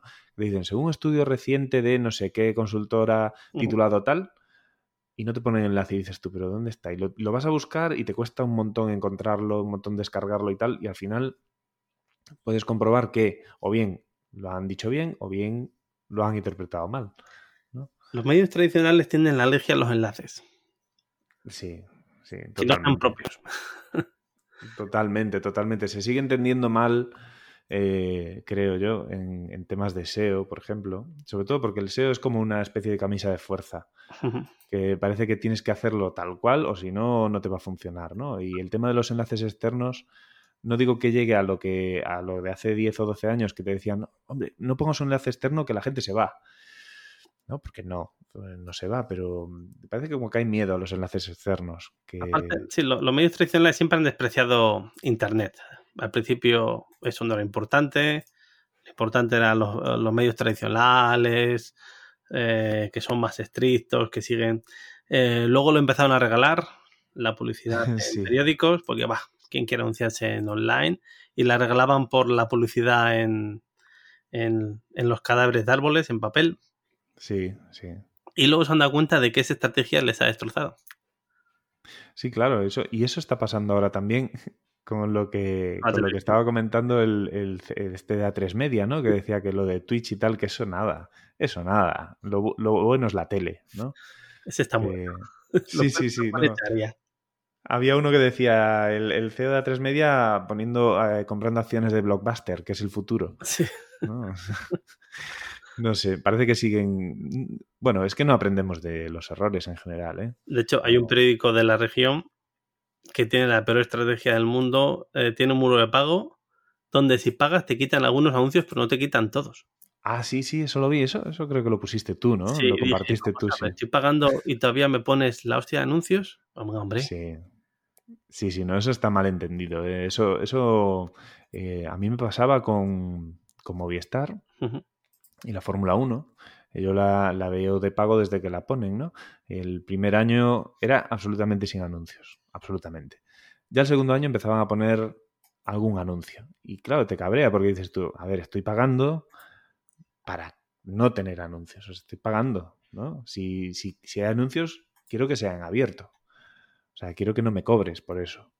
Me gustaría saber cuánto gana por usuario Movistar, por ejemplo, y cuánto tenía que cobrar al, al usuario para quitar los anuncios del todo, por ejemplo. A lo mejor nos vamos y resulta que ganan 2.000 euros. O a lo mejor te ganan 30 euros por usuario y dices, mira, toma. No sé yo si, si ganarán tan poco, pero bueno. Nada, esa es la pregunta del millón, la verdad. Y, pero luego ves, pues eso, eh, yo qué sé. Bueno, iba a decir Amazon, pero es que Amazon yo creo que pierde dinero con algunas cosas para ganar más en otras, ¿no? Eso es otro modelo. Sí, de hecho Amazon también es un modelo un poco oscuro, ¿no? Sí, sí. Es, sí. es muy conveniente, pero tiene implicaciones éticas de cómo trata a sus trabajadores, incluso cómo trata a sus proveedores, ¿no? De lo, la gente que vende en el marketplace, que resulta que Amazon te pide las facturas de tus proveedores, que luego te copia tus productos y te los vende ellos eh, con Amazon Basics. Hostia. Ya, sí, sí, sí. Eso me recuerda un poco al, al oscuro mundo también de las marcas blancas en los supermercados, ¿no? Sí. De las guerras que hay para, para conseguir ser marca blanca, eh, que te, que te, distribuyan y que al final casi casi te tienes que quedar sin, sin margen, ¿no? Eso fue la gente de Dulcesol, ¿no? Que dijo que no a Mercadona, que estaban hartos. Algo así, no, no recuerdo el caso concreto, pero, pero sí, sí recuerdo una época en la que leí un poco sobre el tema y decía, madre mía, es que para, para entrar a vender en Carrefour o en Mercadona como marca blanca, uf, madre mía, casi tienes que ir a pérdidas, ¿no? El problema es que te pidan las facturas de tus proveedores. Eso ya huele. Ya, eso sí, hombre, claro, hombre, claro. Sí, a ver, Amazon para, para el usuario medio es una pasada, en realidad, porque tienes eh, te haces del Prime y con eso tienes los, lo de los envíos gratuitos, vamos, en algunos productos. Tienes la tele, tienes libros, música, etcétera, ¿no? Pero, pero es difícil de creer que cueste tan poco, ¿no? Tanto, tanto producto, tanto servicio. El problema es que pero, es muy sí. conveniente y siempre al final el mercado tradicional siempre se refugió en que nosotros nos damos más valor, porque recomendamos, porque tal. Yo dejé de comprar en tiendas offline porque me molestaba normalmente. Sé que esto suena pretencioso, pero cuando yo voy a comprar ya me tengo las cosas muy miradas. Sí. Y en muchos casos incluso sé más que la persona que está allí y me molesta. Pues sí, pero porque es que eso no es. vender lo que tienen en vez de lo que yo he ido a buscar. Claro, claro. Pero eso, eso, no es pretencioso en realidad. O sea, eso, eso no es muy frecuente. A mí me pasa también. Y, recuerdo de ir a, una cadena de estas de, no sé si era, no sé, Vorten o MediaMarkt, a comprar un dispositivo que, que, ya había estado viendo por internet, me había informado y tal. Y fui a preguntar unas cosas que no había conseguido saber, ¿no? Y le digo yo, mira, que quería comprar esto y tal, pero me gustaría saber esto. Ah, pues no sé. Eh, esa, esa respuesta de, ah, pues no sé, a mí me echa baratas. Digo yo, pues bueno, pues si no lo sabes tú, me lo compro en internet, porque ya lo he visto, ¿no? O sea, no. Hay una tendencia a, a despachar más sí, que a vender. Es el problema. Que, no, que, es lo que les está matando. Te lo miramos, venga, vamos a verlo tal, más que un no sé qué hace ahí cuajado, ¿no? Sí, sí, claro, claro, exactamente. O sea, y se supone que, se supone que el que está allí tiene que saber un poco qué es lo que tiene para venderlo, ¿no? Eh, para que cuando alguien llegue y le pregunte, mira, que, estoy dudando entre esto, esto, ¿qué, tablet me conviene más, ¿no? Tiene que saber, tiene que tener criterio y estar formado. Ahí está el valor del que hacen gala siempre en los comercios tradicionales, ¿no? Claro, claro. Otros casos muy comunes, y además aquí en Mérida, ¿eh? no sé por qué, será porque lo tengo más cerca, pero eh, de ir a un sitio a pedir, a, comprar algo, ¿no? Que se supone que tiene que, haber en esa tienda o en ese, o ese lugar. Imagínate, pues que sé, algo de papelería. Llegas allí, mira, que me, gustaría una libreta de tal, de tal característica. Ah, no, eso no se vende. ¿Cómo que no se vende? ¿Sabes? ¿Qué respuesta es esa? Es, no sé, nosotros no lo tenemos, espera que miro. ¿no? Y luego dice, ah, pues sí, mira, pues eh, oye, que te la consigo un par de días, o en tres días, o una semana. Pues con eso tú ya dejas de pensar en buscar alternativas, ¿no? Ya te han atendido, ya se han preocupado, eh, te dicen, mira, pues no lo trabajamos, pero, pero espérate que yo te lo consigo. ¿no? Yo, por ejemplo, incluso estaría dispuesto a pagar porque me lo manden a casa. No hace falta que vengas aquí otra vez. También, también, exactamente. Que va a ser un envío que a lo mejor son 50 céntimos o un euro. Pues, pues claro, y sobre todo en estos tiempos. Es un problema, ¿no? Pero siempre puedo decir, a partir de tanto, no te preocupes, te lo enviamos a casa. Claro, además eso es un triunfo ahora mismo, ¿no? Tal como está la cosa. Yo, por ejemplo, estoy en plan ermitaño, o sea, me cuesta mucho salir, no salir de casa porque salgo a dar paseos y tal, pero me cuesta mucho plantearme ir al centro a meterme en una tienda ahora mismo. Sinceramente, ahí sí que puedo parecer yo raro, pero es así. Y supongo que a mucha gente le pasa. Entonces, si te dan la facilidad, pues oye. También es experiencia de usuario, ¿no? Sí, cosas que echen falta, por ejemplo, es entrar a una librería a ver libros para ver qué te compras. Que no es algo que haces en Amazon, por ejemplo. Eso sí es verdad. Eso sí es verdad. Eso lo echo de menos yo también. De hecho, tengo un problema con Amazon y en general con cualquiera, con Netflix o lo que sea. Eh, me cuesta mucho elegir qué voy a ver. Me cuesta mucho buscar para mí no es, no encuentro lo que quiero ver, ¿sabes? Y luego a lo mejor me entero de que tal película que me apetecía mucho está, pero no la encuentro. Para mí también es una pesadilla porque no eh, tienen las cosas repetidas en varios puntos. Yo quiero un listado de las películas por orden alfabético, por géneros y por año. Pues sí, mira, eso tan sencillo como eso. Lo que pasa es que se basan en, a veces se basan en cosas que has visto para sugerirte, a veces se aciertan, aunque para mí quien más acierta ahí es Spotify, la verdad. Eh, me sugiere música que me gusta habitualmente y que no conozco, pero Netflix o HBO o Prime Video, no, es muy difícil para mí bucear en el catálogo, pero en una librería es muy fácil, porque está todo colocado de una forma y está ordenado. Categoría. Claro, sí, sí, exactamente. ¿Por qué quiero yo ir pasando por eh, géneros que no me interesan, no? Por ejemplo. Eso sí. Eso sí, tendrían que en el medio, lo demás en las estanterías por categoría. Me gusta la historia, voy a la estantería de historia, ahí tengo todo. Claro, exactamente. No, y puedes cogerlo, puedes ojearlo. Claro. Eh, en internet también puedes, pero es, diferente, ¿no? Es, es muy difícil hacerte una idea. De eh, hecho, solo por la... en Netflix no todas las películas ni las series tienen un tráiler, porque a lo mejor me gustaría ver un tráiler para ver cómo está la cosa. Eso también, eso también. Luego tienen sus propias sus propios resúmenes o, sinopsis que a veces dices tu madre mía. Sí. Y también hemos perdido los extras. Sí, ¿verdad? Oh, eso lo he hecho un montón de falta. Los making offs, lo, que viene en los DVDs. A mí, por ejemplo, me gustaba mucho ver los extras de los DVDs. sobre todo, no los extras, los making offs en, particular. Sí, sí, sí. Hombre, pues sí. Ahí yo creo que ahora en esta plataforma nueva Star de Disney. Creo que hay alguno, pero es en plan documental. O sea, en realidad no es lo que tú dices, no es aquello de. Yo tengo la trilogía de Indiana Jones en DVD, ahí en una cajita y tal. Y, todos tienen sus extras, sus making of, sus entrevistas con los actores, sus curiosidades. A mí eso me gustaba mucho y lo hemos perdido totalmente. Me parece que enriquece mucho al, producto, ¿no? Pues sí, sobre todo, claro, porque te gusta, ¿no? O sea, pues algo, hombre, yo que sé, a lo mejor el making of de bueno, iba a decir el making of de Comando, que la estuve viendo ayer un poco y es malísima. Pero el making of de, Comando. Arnold. La de sí, sí, esa, esa. O sea, malísima. Es un clásico. Es un clasicazo, pero, pero yo veía algunas cosas y digo yo, madre mía, se ve el muñeco, ¿sabes? Sí, bueno, porque al final es, es, la época, ¿no? Sí, sí, pero, pero claro, el making of estuve viéndolo hace poco. De hecho, pusieron, eh, no sé dónde vi un vídeo en el que se veía, pues, ah, no, no, era de Depredador, perdón. O de Comando, no lo sé. Era No, de alguna de estas. Depredador no ha envejecido mal. No, no, no. No, pero yo creo que era de Comando porque salía un, un actor negro que tiene una cabeza muy especial, muy como. muy redonda, no, no sé, es una cosa muy rara. Y, y me acuerdo que hablaban, pues eso, de que Arnold, que si el, que si el cigarro, que si no sé qué, que si estaba siempre como liderando el equipo y tal.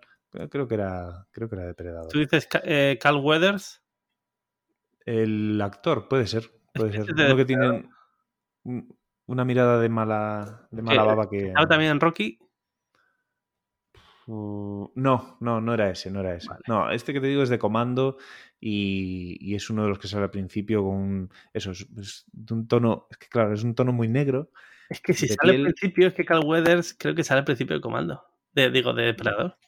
A ver, pues déjame ver que lo, lo voy a buscar. Eh, Que cuando no, no. La no mano ahí con todos los brazos ahí musculosos. No, claro, era como el. Ah, claro, ese salía en Rocky, sí. Eh, se llama Bill Duke. Vale, Bill pues, Duke. mismo. Que tiene, pues eso, tiene una cabeza súper redonda. y una cara muy de mala baba, ¿no? Sí. Pues, pero sí, esa- esas cosas son curiosas. eh, o yo que sé, Alien, ¿no? Las. Ujú. cómo se hicieron ciertas cosas, o. No sé. A mí, por ejemplo, me gusta mucho el de Black, Han- Black Hawk Down. Sí, me gusta Sí. mucho. El de Black Hawk Derribado está súper bien.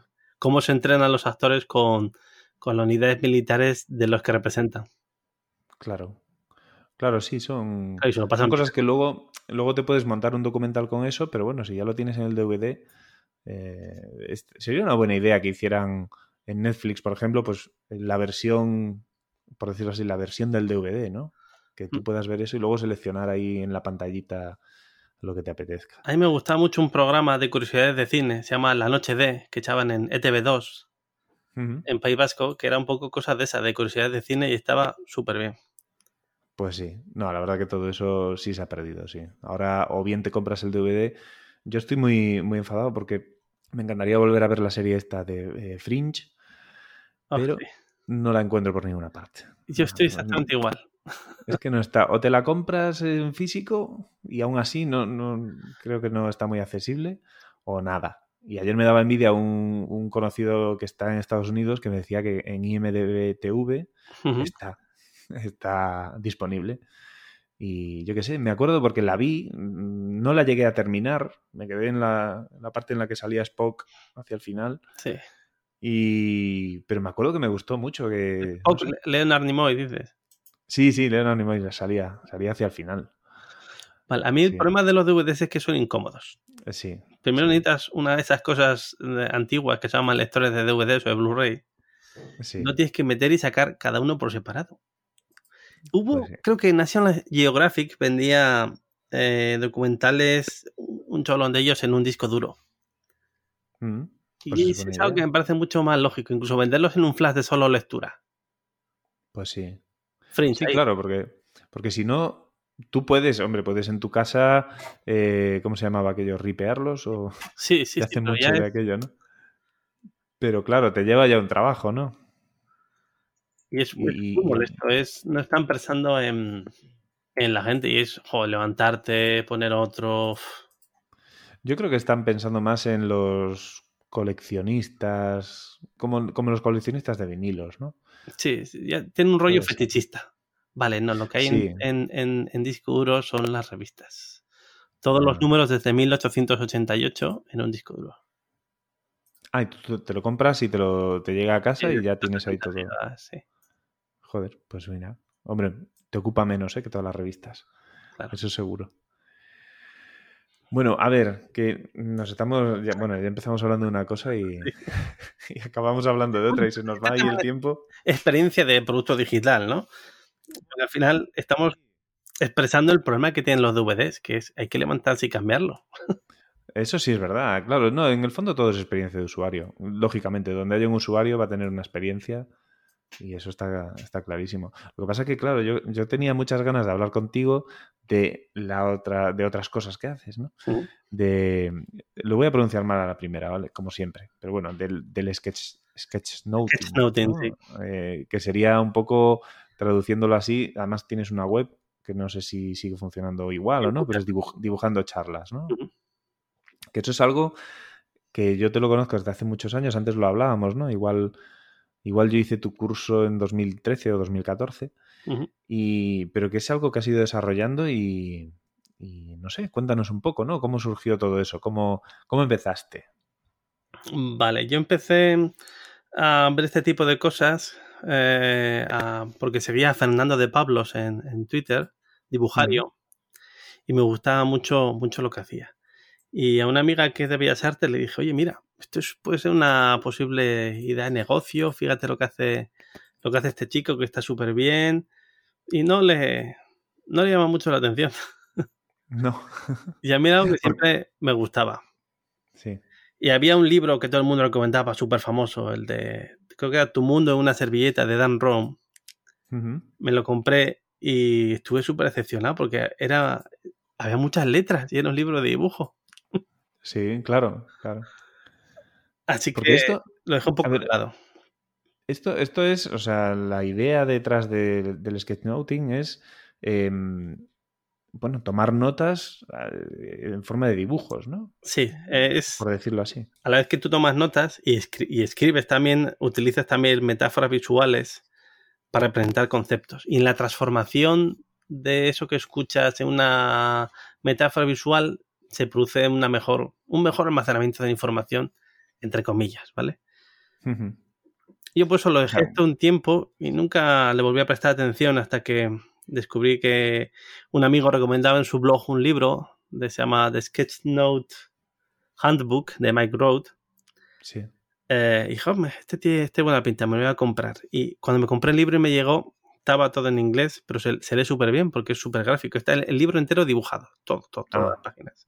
Ahí va mejor, empieza mejor, ¿no? Claro, esto iba mejor. Y, empecé a ver que muchas cosas que yo hacía me veía reflejado en lo que decía Mike, ¿vale? Voy a tutear a Mike. Vale, tutea. eh, y este, esto sí que es lo que me, gustaría a mí. Y siempre lo hacía un poco de escondidas eh, en las reuniones, yo. Y hacía dibujitos con, mucha vergüenza, porque uno se siente siempre muy expuesto, ¿vale? Cuando hace ese tipo de cosas, porque la gente te mira y sientes el te sientes un poco como obra en la calle que observa por jubilados, ¿no? Sí. Todo el mundo se asoma, uy, mira, ¿qué estás haciendo? Uy, qué curioso. No fue hasta 2013 cuando empecé a hacerlo de verdad en un evento que me atreví. En un evento en, en Valladolid, en un Joke Spain, en un evento de UX, y alguien me hizo un robado desde detrás de los apuntes. Y dije, bueno, para que lo publiques tú, lo publico yo. claro. Y, y, empecé un poco a publicar las cosas en Twitter y vi que a la gente le gustaba. Y la verdad que incluso ahora para mí no me parece gran cosa. Simplemente es limitarte a escuchar escribir y las cosas que te, que llamo yo, que te quedan en resonancia, dibujar ese concepto, ¿vale? La gente me empezó a pedir cursos eh, y empecé a hacer los cursos donde tú estuviste en, Badajoz, aquí en Cáceres, luego en Madrid, en Barcelona, en Salamanca, en Valladolid. Y empecé un poco a, a, hacer eso. Luego también me pidieron hacerlo en grande en una pizarra, en otro evento en Bilbao. Lo hice con mucho miedo porque cuando uno lo hace en pequeño, se llama sketchnoting, porque son notas personales para, ti mismo. Cuando lo haces en grande, que se llama graphic recording, es lo mismo, pero tienes la limitación de espacio de esa pizarra que te dan. Y eh, el verte expuesto a todo el mundo y que y la responsabilidad de que los dibujos que tú hagas, esos conceptos que tú escuchas y que para ti ves una imagen en tu cerebro, que sean compartidos por todo el mundo. Claro, además eh, en un auditorio me imagino que estarías, ¿no? Un auditorio con un puente que era Coldos Arachaga, que el tío es, habla a toda hostia, ¿vale? Como el hombre de Machines, y yo estaba un poco acojonado. De hecho, estaba, tenía tanto miedo de no gestionar mi espacio que en una pizarra les, pedí que pusiesen una hoja por delante y otra por detrás, y aparte uno de estos, ¿cómo se llama? Cartopacio, ¿cómo se llaman estas cosas? Uno de estos mm, pequeños eh, que va en un caballete que se levantan las hojas, no sé cómo se llama.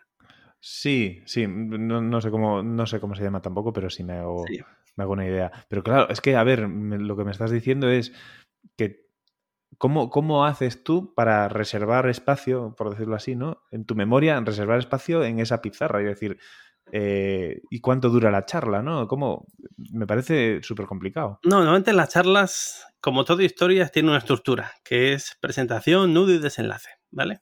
Sí. Todos eh, esos tres puntos tienen cierta carga eh, de tensión para la persona que está dando la charla. En la presentación la persona va muy rápido y en el desenlace se está relajando y va más lento. Así que tú puedes percibir cuándo la charla está terminando y puedes un poco ajustarte a eso. ¿Qué me ha pasado? De estar 10 minutos en una charla y, la persona ha dicho nada interesante, o sea, no ha dicho nada del título relacionado con el título de la charla. Ya, eso me pasaría a mí, eso me pasaría a mí. Y claro, tú, no estás ahí para, apuntar todo lo que dice, sino para apuntar todo lo relevante que dice. Claro. Si está hablando de su vida y no de la charla, está, es el momento bullshit, ¿vale? Y en plan, bien, bien. Eh, yo internamente estoy diciendo, vale, sáltate la paja vamos al título ese de la charla tan, tan estupendo que has puesto.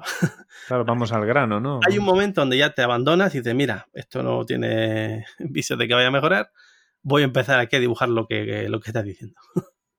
Claro, sí, sí, sí. Pero sí hemos pero es... de estar también a mitad de la charla y empezar ya a ver que no me queda espacio. Claro. Porque la persona es muy intensa y no regula esa tensión en la voz, así que no hay manera eh, está dando énfasis a todo, no ha hecho bien la presentación y quiere contar muchas cosas en poco espacio. Claro, entonces tú ahí, sí, me imagino que eso ya es una tensión en el momento, ¿no? Que lo estás haciendo. O sea, tú ya vas sufriendo y diciendo, voy a tener que pedir más papel o más otra no, pizarra más. Te gestionas, es o si ha dicho poco, dibujas grande, si ha dicho mucho, dibujas pequeño. Sí, sí, sí, sí. No, pero a mí, a mí me parece un. Me parece primero muy curioso, muy vistoso, ¿no? También es como mm, eh, yo me imagino un, auditorio, un ponente, está a un lado el, eh, la, persona que traduce a, para sordos y, tú ahí dibujando. Eh, y me parece muy vistoso. Luego, luego una vez ves los trabajos terminados, la verdad que están muy bien. Y me imagino o pienso en las aplicaciones que puede tener, ¿no? Primero para el aprendizaje o para el estudio, por ejemplo. si tú aplicas eso en la universidad, y nadie te mira mal, ni el profesor te, pregunta por qué haces un cómic mientras está explicando, me imagino que tiene es muy poderoso, ¿no? Sí, tiene una cosa que es muy potente, que es, aunque la charla sea aburrida, aunque sea un pestiño, tú estás concentrado en hacer eso. Así que no, no puedes permitirte perder el foco en lo que se está diciendo. Claro. Porque sí, vamos, estás siempre atendiendo a ver la siguiente cosa, el siguiente concepto que te crea esa resonancia.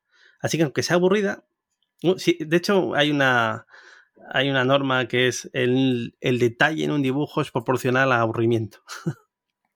Vale, sí, porque te iba, no te, a abandonar, pero sigue haciendo cositas. Pero, Claro, yo, yo, te iba a decir, o sea, eh, tiene que ser, si es una charla muy interesante, tiene que ser complicado, eh, porque claro, tú tardas un, determinado tiempo en, dibujar ese concepto, ¿no?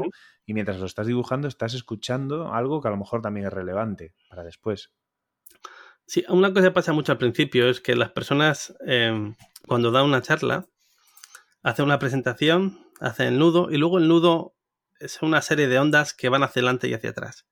Esa, esa persona va a ir reforzando ese mensaje volviendo hacia lo que he dicho al principio y atrás. Así que muchas veces, aunque te, te pases a un concepto, tú te tranquilizas porque si no estás perdido, sigues escuchando, porque seguramente esa persona va a volver sobre ese punto más tarde y vas a poder completar o vas a poder eh, intentar capturar eso, ¿vale? Porque tampoco puedes capturarlo todo. Claro. O sea, no, esto no, es una, no es una transcripción, ¿vale? Esto es una interpretación. Por eso es muy personal, porque depende un poco de tu contexto, eh, qué es lo que te vaya a causar em, resonancia o no. De hecho, a veces me, frustro ¿no? cuando veo que en Twitter la gente hace comentarios de la charla de cosas que yo no he pillado. Ya, claro, claro, pero eso es, eh, en el fondo es como tomar apuntes en la universidad, como cuando lo hacíamos, ¿no? No, es imposible transcribir palabra por palabra lo que dice eh, la persona. Entonces tú te quedas con, con, lo que necesitas anotar, porque a lo mejor hay cosas que ya sabes, o que, o que a partir de ese concepto que has dibujado vas a acordarte de, todos los complementos. Esa es la parte importante, ¿no? Que esas cosas te sirvan de ancla para recuperar el recuerdo. Porque es muy incómodo leerse apuntes en texto, ¿vale? Sobre todo poco gratificante esas letras de médico, Sí, esas cosas escritas ahí. las abreviaturas, sí. claro, em, una cosa que también yo recomiendo en mis cursos es añadir emoción a lo que apuntas. Añadir lo que te parece, añadir opinión, incluso trolear a la persona que está dando la charla, porque Sí. eso te permite, como esa, eso te ha, te ha causado una impresión mientras escuchabas eh, la charla, te permite luego tirar de ahí para recuperar el recuerdo. Claro, en el fondo es como una foto, ¿no? Una Sí. foto antigua que te... Tú a lo mejor ves una foto de cuando eras niño y, y no solo ves la foto, sino que te acuerdas del olor del lugar, eh, yo qué sé, por ejemplo, el pueblo de mi abuela, pues yo me- si viera una foto hoy me acordaría del olor de la panadería de pueblo, eh, del- de los pájaros, de cómo crujía la madera de la casa. O sea, Ese tipo de cosas, claro. Y luego Sí. aparte es algo tremendamente físico, ¿vale? El graphic recording es muy físico si lo haces en, en una pizarra, por ejemplo. Porque está físico en el sentido de, de moverte, ¿no? De- de físico, claro. Aunque estás quieto en un sitio, sí, eh, tú eres la única persona que está a las ocho horas de charlas de pie en una esquina sí. y no puede ir al baño Ya que- ¿Vale? Y bueno, que- madre mía. y que no siempre está dibujando a la misma altura. Tienes que dibujar alto, tienes que dibujar bajo, tienes que hacer sentadillas. Vamos, que es un es fitness prácticamente. Es casi fitness, sí. De- Sí, sí. Yo me acuerdo de en un evento en Madrid terminar con unas eh, el primer día con unas agujetas que no podía bajar escaleras sin resultar ridículo de la Ya, sentadilla ya, o sea, que había hecho. o sea, que tienes que hacer entrenamiento previo, además. Sí, hay que calentar, sí, sí, porque al final están muchas horas ahí, ahí de pie, ¿no? Y también me ha pasado de una- en un evento en Vitoria decirle al ponente, mira, tengo la vejiga con un melón, lo siento muchísimo, pero tu charla no voy a poder dibujarla. Claro. Porque tienes que aguantarte. Lo que no puedes irte en medio de una charla, pero. Así que, ¿qué hay que hacer? Pues no beber mucho, cuidado con lo que comes. Madre mía, sí, no, no, tiene, tiene. Hombre, a ver, en el tema, en ese contexto en especial, ¿no? En, en charlas en auditorios y tal, pues me imagino que sí. Ahora, en, en aplicaciones más. Pues eso, Se hace personal, se hace sketchnoting. Primero, el espacio es infinito dentro del, del tiempo de la charla, porque es tu cuaderno y ahí te va a caber todo. Sí, Y luego, no te tienes por qué agobiar. Primero, porque nadie va a, ju- a juzgar tu trabajo. Y luego, pues si no pillas algo, no lo pillas. Y si te quieres ir, te vas. No tienes ningún tipo de responsabilidad. sí, Hay claro. que claro. tomárselo así, sin más. No agobiarse. Claro. Yo, eso te. Cuando das cursos, porque eso lo, lo, lo sigues haciendo, ¿no? Ahora. sí, sí, sí. Y tienes planes de hacer más, además en Twitch, ¿no? Sí, bueno, me da un poco O, bueno, he utilizarlo como. online, he hecho cosas para eh, la TarugoConf, he hecho cosas para la ONU, por ejemplo, también, para el programa de alimentos, ayudarles con reuniones. Eh, Sí. Y lo hago todo online, ¿vale? Porque ahora también colaboro con ONGs o colaboro desinteradamente, desinteresadamente con algunas eh, con algunos eventos. Vale, sí. No, pero me, me quería decir, eh, volviendo al tema de Twitch, que hombre, desde luego sería interesante, por lo menos desde mi punto de vista, o, o tiene una... Twitch tiene una cosa que últimamente me está enganchando mucho, y es que veo, eh, aparte de ver lo típico que puedes ver, ¿no? Cosas de entretenimiento, eh, ves, ves gente haciendo cosas, que es básicamente Twitch. Yo creo que se puede resumir así, ¿no? Gente Mm. que, que dice, oye, pues mira, hoy voy a, voy a grabar mi podcast en directo, luego ya lo edito, pero, pero así quien quiera puede ver cómo lo hago, ¿no? Cómo, cómo hago pues lo- las cosas que hago, cómo dibujo o tal. Y a lo mejor, pues yo qué sé, eh, no, no enfocado como un curso, pero, pero molaría verte, por ejemplo, cómo, cómo te haces tu repertorio de recursos, porque me imagino que tendrás una serie de recursos propios para indicar cosas, ¿no? Por ejemplo, interés, grados de interés, eh, no sé, Sí, eh, un poco. Sensaciones. Hay una cosa que es que funciona muy bien. El, el diccionario visual o recursos visuales que tengas lo haces simplemente practicando. Porque la primera vez que dibujas un concepto, en ese momento se te graba cómo se dibuja y lo tienes vinculado para siempre. Una palabra con, un, con una representación visual. Así que gran parte de las cosas que tengo se han producido en ese momento de estrés de, hostia, ¿cómo dibujo foco? Sí, Sí, por eso sí. siempre mi recomendación es ser lo más literal posible. Si es foco, dibujo un foco. Si para ti innovación es una bombilla, dibuja la bombilla. Y si el- la persona dice matar la innovación, mata la bombilla. O le pegas un tiro, o la ahorca, o... Sí, sí, sí. Porque eso Sí, te ayuda a encontrar fácilmente conceptos. Si no me acuerdo en el curso que fui contigo, que en algún momento sudaba un poco porque decías tú, a ver, eh, pues dibujad este concepto, ¿no? Y te enfrentas a eso y dices, ostras, pues no es tan fácil llegar a, a qué significa para mí ese concepto y ponerlo en un dibujito, ¿no? Pero una vez que lo haces, pues ya se te queda ahí para Porque siempre. ese es ese momento de tensión el que, el que crea, el que ayuda a ese recuerdo después, ¿no? El que crea ese vínculo con la palabra y el dibujo. Sí. No sé si tiene que ver esto con, con el tema de los mapas mentales y, y cosas así, pero me imagino que, que tiene algo en común, ¿no? Es... Está relacionado, sí, mucha gente llama a hacer esto, a hacer, a hacer un visual thinking, que, bueno, me repatea un poco porque, bueno, el visual thinking lo puedes hacer sin dibujar, porque va a hacer cosas visuales, no tiene por qué, no va implicado ni notas ni dibujos, que eso sí que va más implicado dentro del sketchnoting. Pero sí está Sí. estaría englobado dentro del visual thinking, como los mapas mentales. Los mapas mentales, de alguna manera, es una estructuración de un contenido eh, en base a cómo lo percibes o cómo está hecha la taxonomía. Y el sketchnoting es mucho más literal en lo que la persona está, está diciendo en ese momento. Y cómo tú lo percibes. Hay diferencia. En, a lo mejor el- en el, un mapa mental tienes que tener mucho más en cuenta la taxonomía, porque quieres aprender una, una categori- categorización específica o una vinculación específica de, de conceptos, y el sketchnoting es un poco más libre. Es más personal, ¿no? En el fondo, bueno, me imagino que es porque está más orientado a tu uso particular Claro, claro. desde el principio, ¿no? Por eso uno de los problemas de graphic recording, que aunque sea lo mismo, eh, tiene, tiene matices, es intentar dibujar un concepto y que ese- esa visualización que tú hayas hecho sea compartida. Por ejemplo, para mi valor siempre dibujaba una taza de chocolate. ¿Por qué? Claro. Porque el chocolate Sí. es valor. Claro, porque para ti, exactamente, exactamente. Pues es que el, el- el- Te lo pregunta, ¿por qué, el chocolate, ¿por qué el chocolate es valor? Y os repítete la pregunta. Claro, claro. Y, y caes en la cuenta, ¿no? De que es, de que es una marca.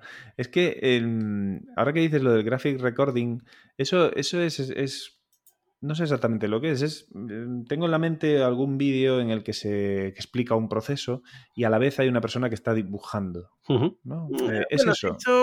O, o- o es más lo tuyo? Vale, ahí nos podemos ahí técnicos. Eso más casi sería facilitación gráfica, ¿vale? Que hay una persona que ayuda a visualizar conceptos Sí. y que no tiene por qué ser hecho en directo. Y el graphic recording, normalmente, o como yo lo entiendo, siempre es algo que se hace impromptu, lo que quiere decir sin preparación. Yo no sé de qué va la charla excepto el título. Sí. Y se hace en directo. Sí sé que tal vez esto no es muy ortodoxo, porque a un libro que, en algún libro que he leído de graphic recording dicen que hables con la persona que va a dar la charla, eh, te exponga te prepares, charla, ¿no? tú te la prepares. Para mí eso me parece hacer playback. Ya, claro. Me parece un poco hacer un Milli Vanilli. Sí, sí. Va en contra un poco del, del concepto, ¿no? Claro, eh, Sí. es como hacer teatrillo. Claro, sí, sí, sí. sí. No, es. eh, a ver, pues es como, como si fuera, como si dijéramos una traducción simultánea, ¿no? Sí, Frente a una traducción para la nota de prensa. claro, yo, sí, yo lo llamo de hecho justamente así, traducción visual simultánea, ¿no? Con todos sus problemas y sus matices, ¿vale? Claro. Es, no vas a capturar todo, vas a cometer fallos, algunos gordísimos. Lo vas a cometer en directo. Sí, claro, que es lo, casi es lo peor, el peor matiz, ¿no? Claro. Cometer un fallo en directo, pero bueno. También se entiende, ¿no? Que puede Sí. pasar. Sí, pero se pasa mal. Cuando lo haces en una pizarra, todavía se enteran los que están cerca y no lo ve todo el mundo hasta el final. Tienes algo de margen para, para corregir el fallo. Cuando lo haces en digital y se proyecta una pantalla, eso es un dramón, porque Claro. a la vez eh, que la persona está hablando, tú estás cometiendo una cagada en directo se puede. ahí al lado de la imagen del ponente. Uf, Y, y, bueno, a lo mejor mm, si me dices que no, no pasa nada, ¿eh? pero ¿podrías poner algún ejemplo? ah, mucho. De alguna cagada en particular que se pueda contar, claro. Sí, por ejemplo, cuando estás eh, concentrado dibujando las letras, hay veces que se te olvidan cómo se escriben porque estás concentrado en dibujar la L, la M, la C, ¿vale? Sí. Y yo cometo a veces falta de ortografía porque estás concentrado en eso, luego te das, das dos pasos para atrás y dices, hostia, espera un momentito. Ah, claro, claro. Porque bueno, a ver. concentrado eso- en dibujar la palabra, no en escribirla, estáis dibujando, ¿vale? claro. ¿Qué me ha pasado? Por ejemplo, en un evento, en, haciéndolo en, en analógico, una pizarra, estaba poniendo el nombre del ponente en grande al, al principio de la charla, estaba poniendo Luis en gigante, ¿eh? con un Sí. rotulador que tengo go- súper gordo negro. Luis, no sé qué. Y una persona de la organización me da un toque por detrás y me dicen, Javier, se llama Félix. Yo, ¿cómo? Madre mía, eso.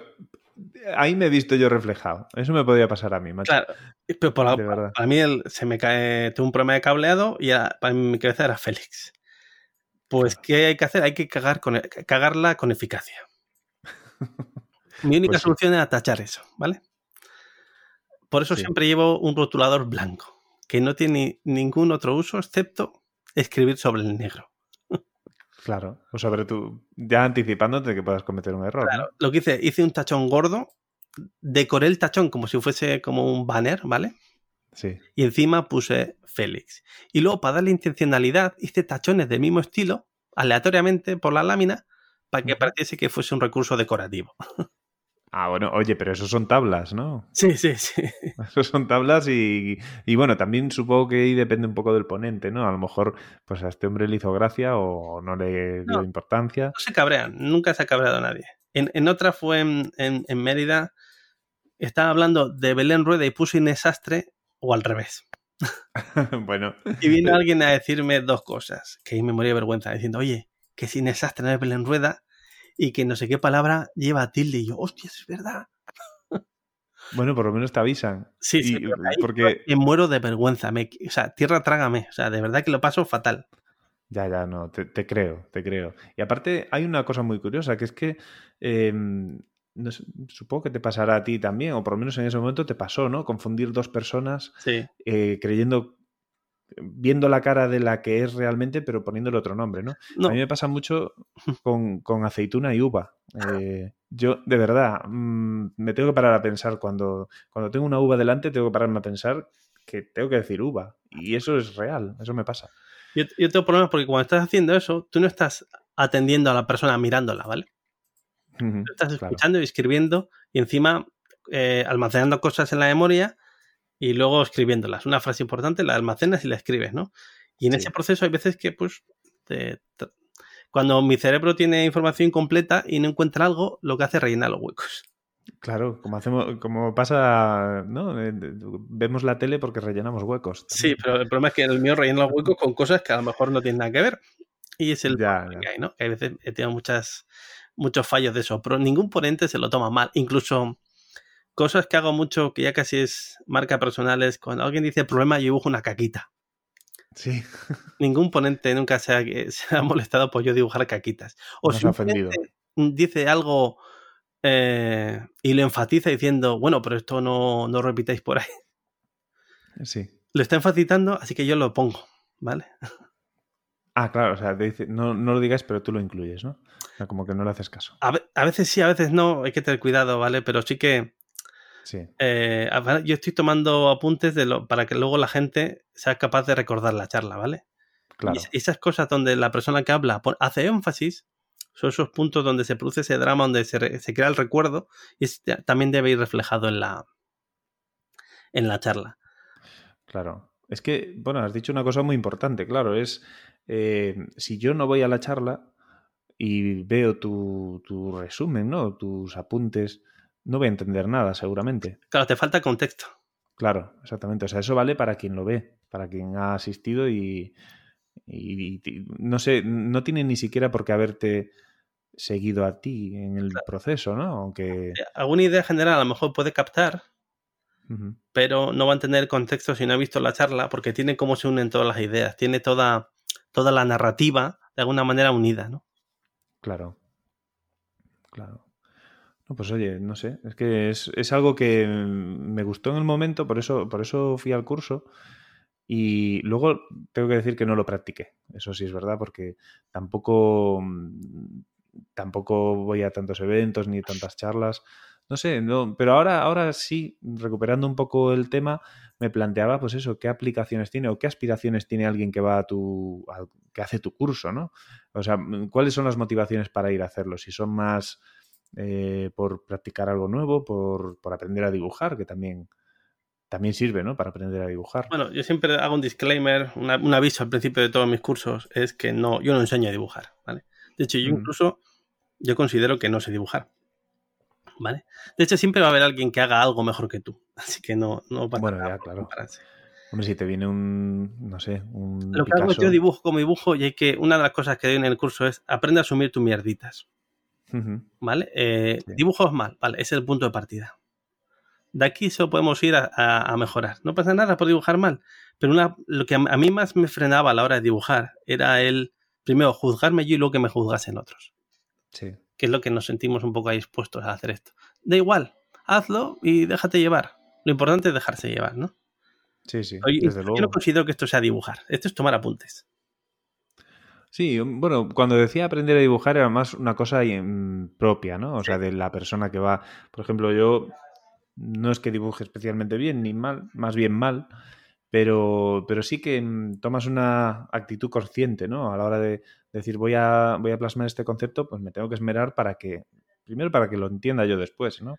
Para que, para que diga, coño, esto, esto es un muñeco sentado, pues tengo que aprender a algo, ¿no? También hay una cosa que se hace mucho la gente que dibuja y que la gente normal lo despreciamos, que es copiar, ¿vale? sí. Copiar no es malo, de hecho, toda la gente cuando aprende a dibujar aprende copiando. Sí. ¿Vale? Pero los artistas lo llaman homenaje. claro. A ver, todos copiamos. Es que eh, si todos hiciéramos algo original, madre mía. No existe, el concepto de original no existe. No, no, no nos entenderíamos, para empezar. Yo hablaría otro idioma inventado.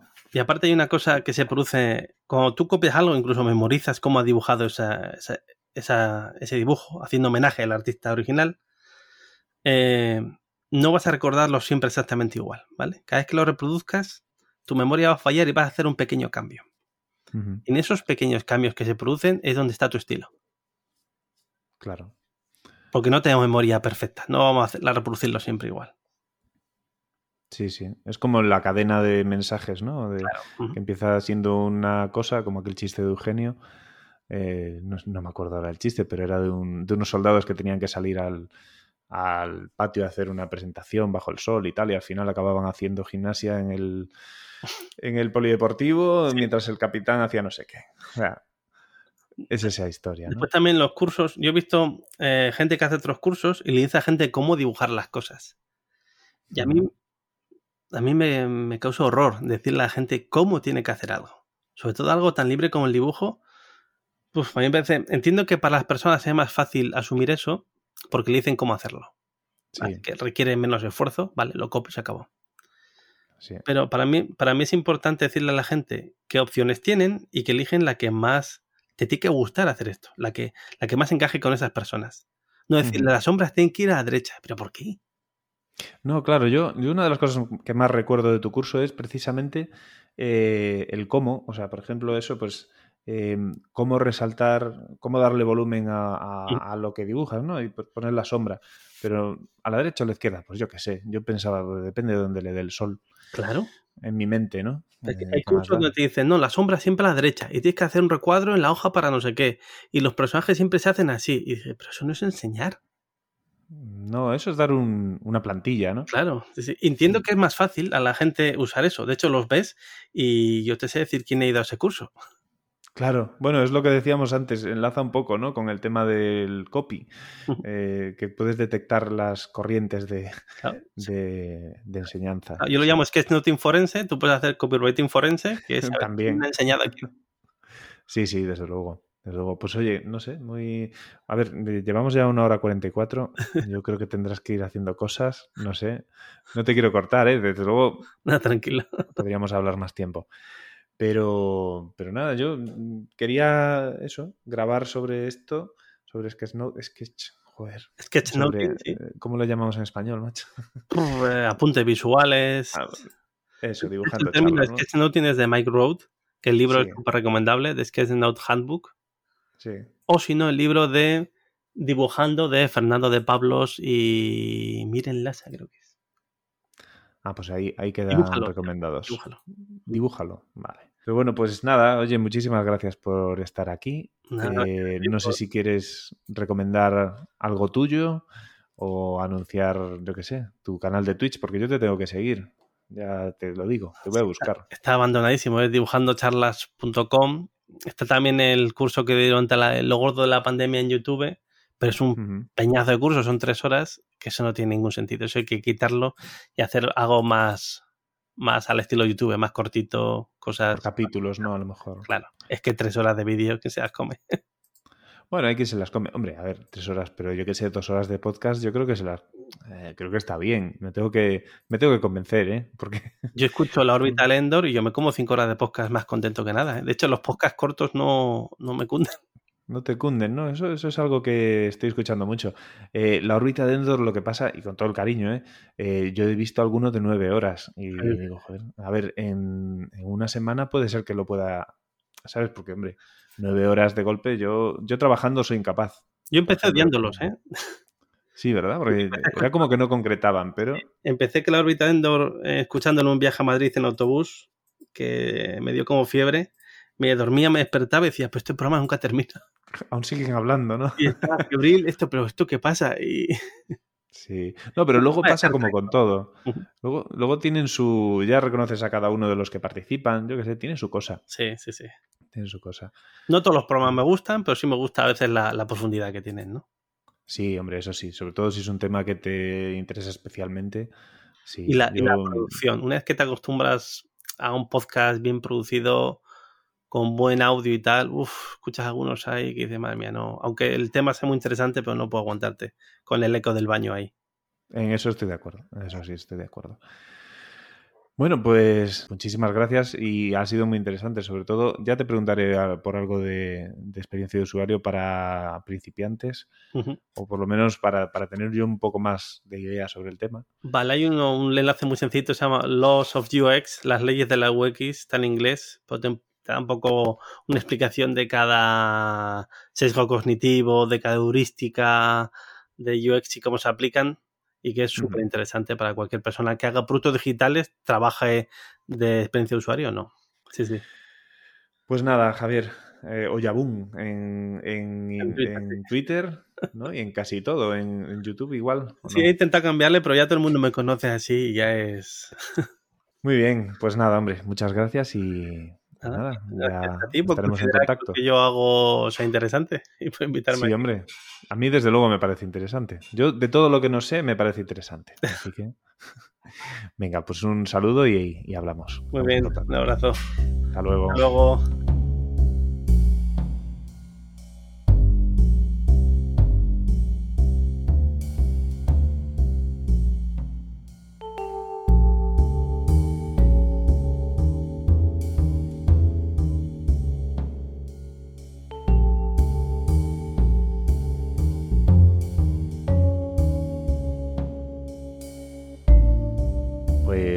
El episodio 5.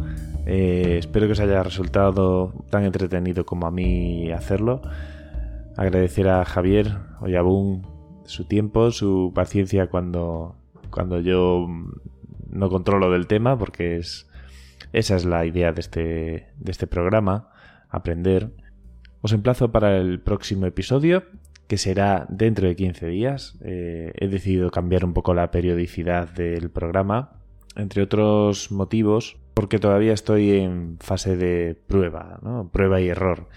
Eh, quizás eh, una duración tan larga de los episodios haga que sea mejor compartirlos cada 15 días, quizá intercalando entre, entre episodio y episodio algún capítulo más cortito, algún eh, espacio monotemático, algo que sea más ligero, quizás en cuestión de tiempo, ¿no? De todas formas, eh, cualquier comentario que tengáis sobre este tema me lo podéis hacer llegar de muchas maneras. Una de ellas es a través de Twitter, donde me podéis encontrar como Estebano a secas, o a través del correo electrónico esteban.viso.gmail.com o de la manera que queráis. Si tenéis algún otro medio de contacto conmigo, usadlo, que, que siempre respondo. Y ya está, nada más. Hasta el siguiente episodio, me despido, un saludo y gracias.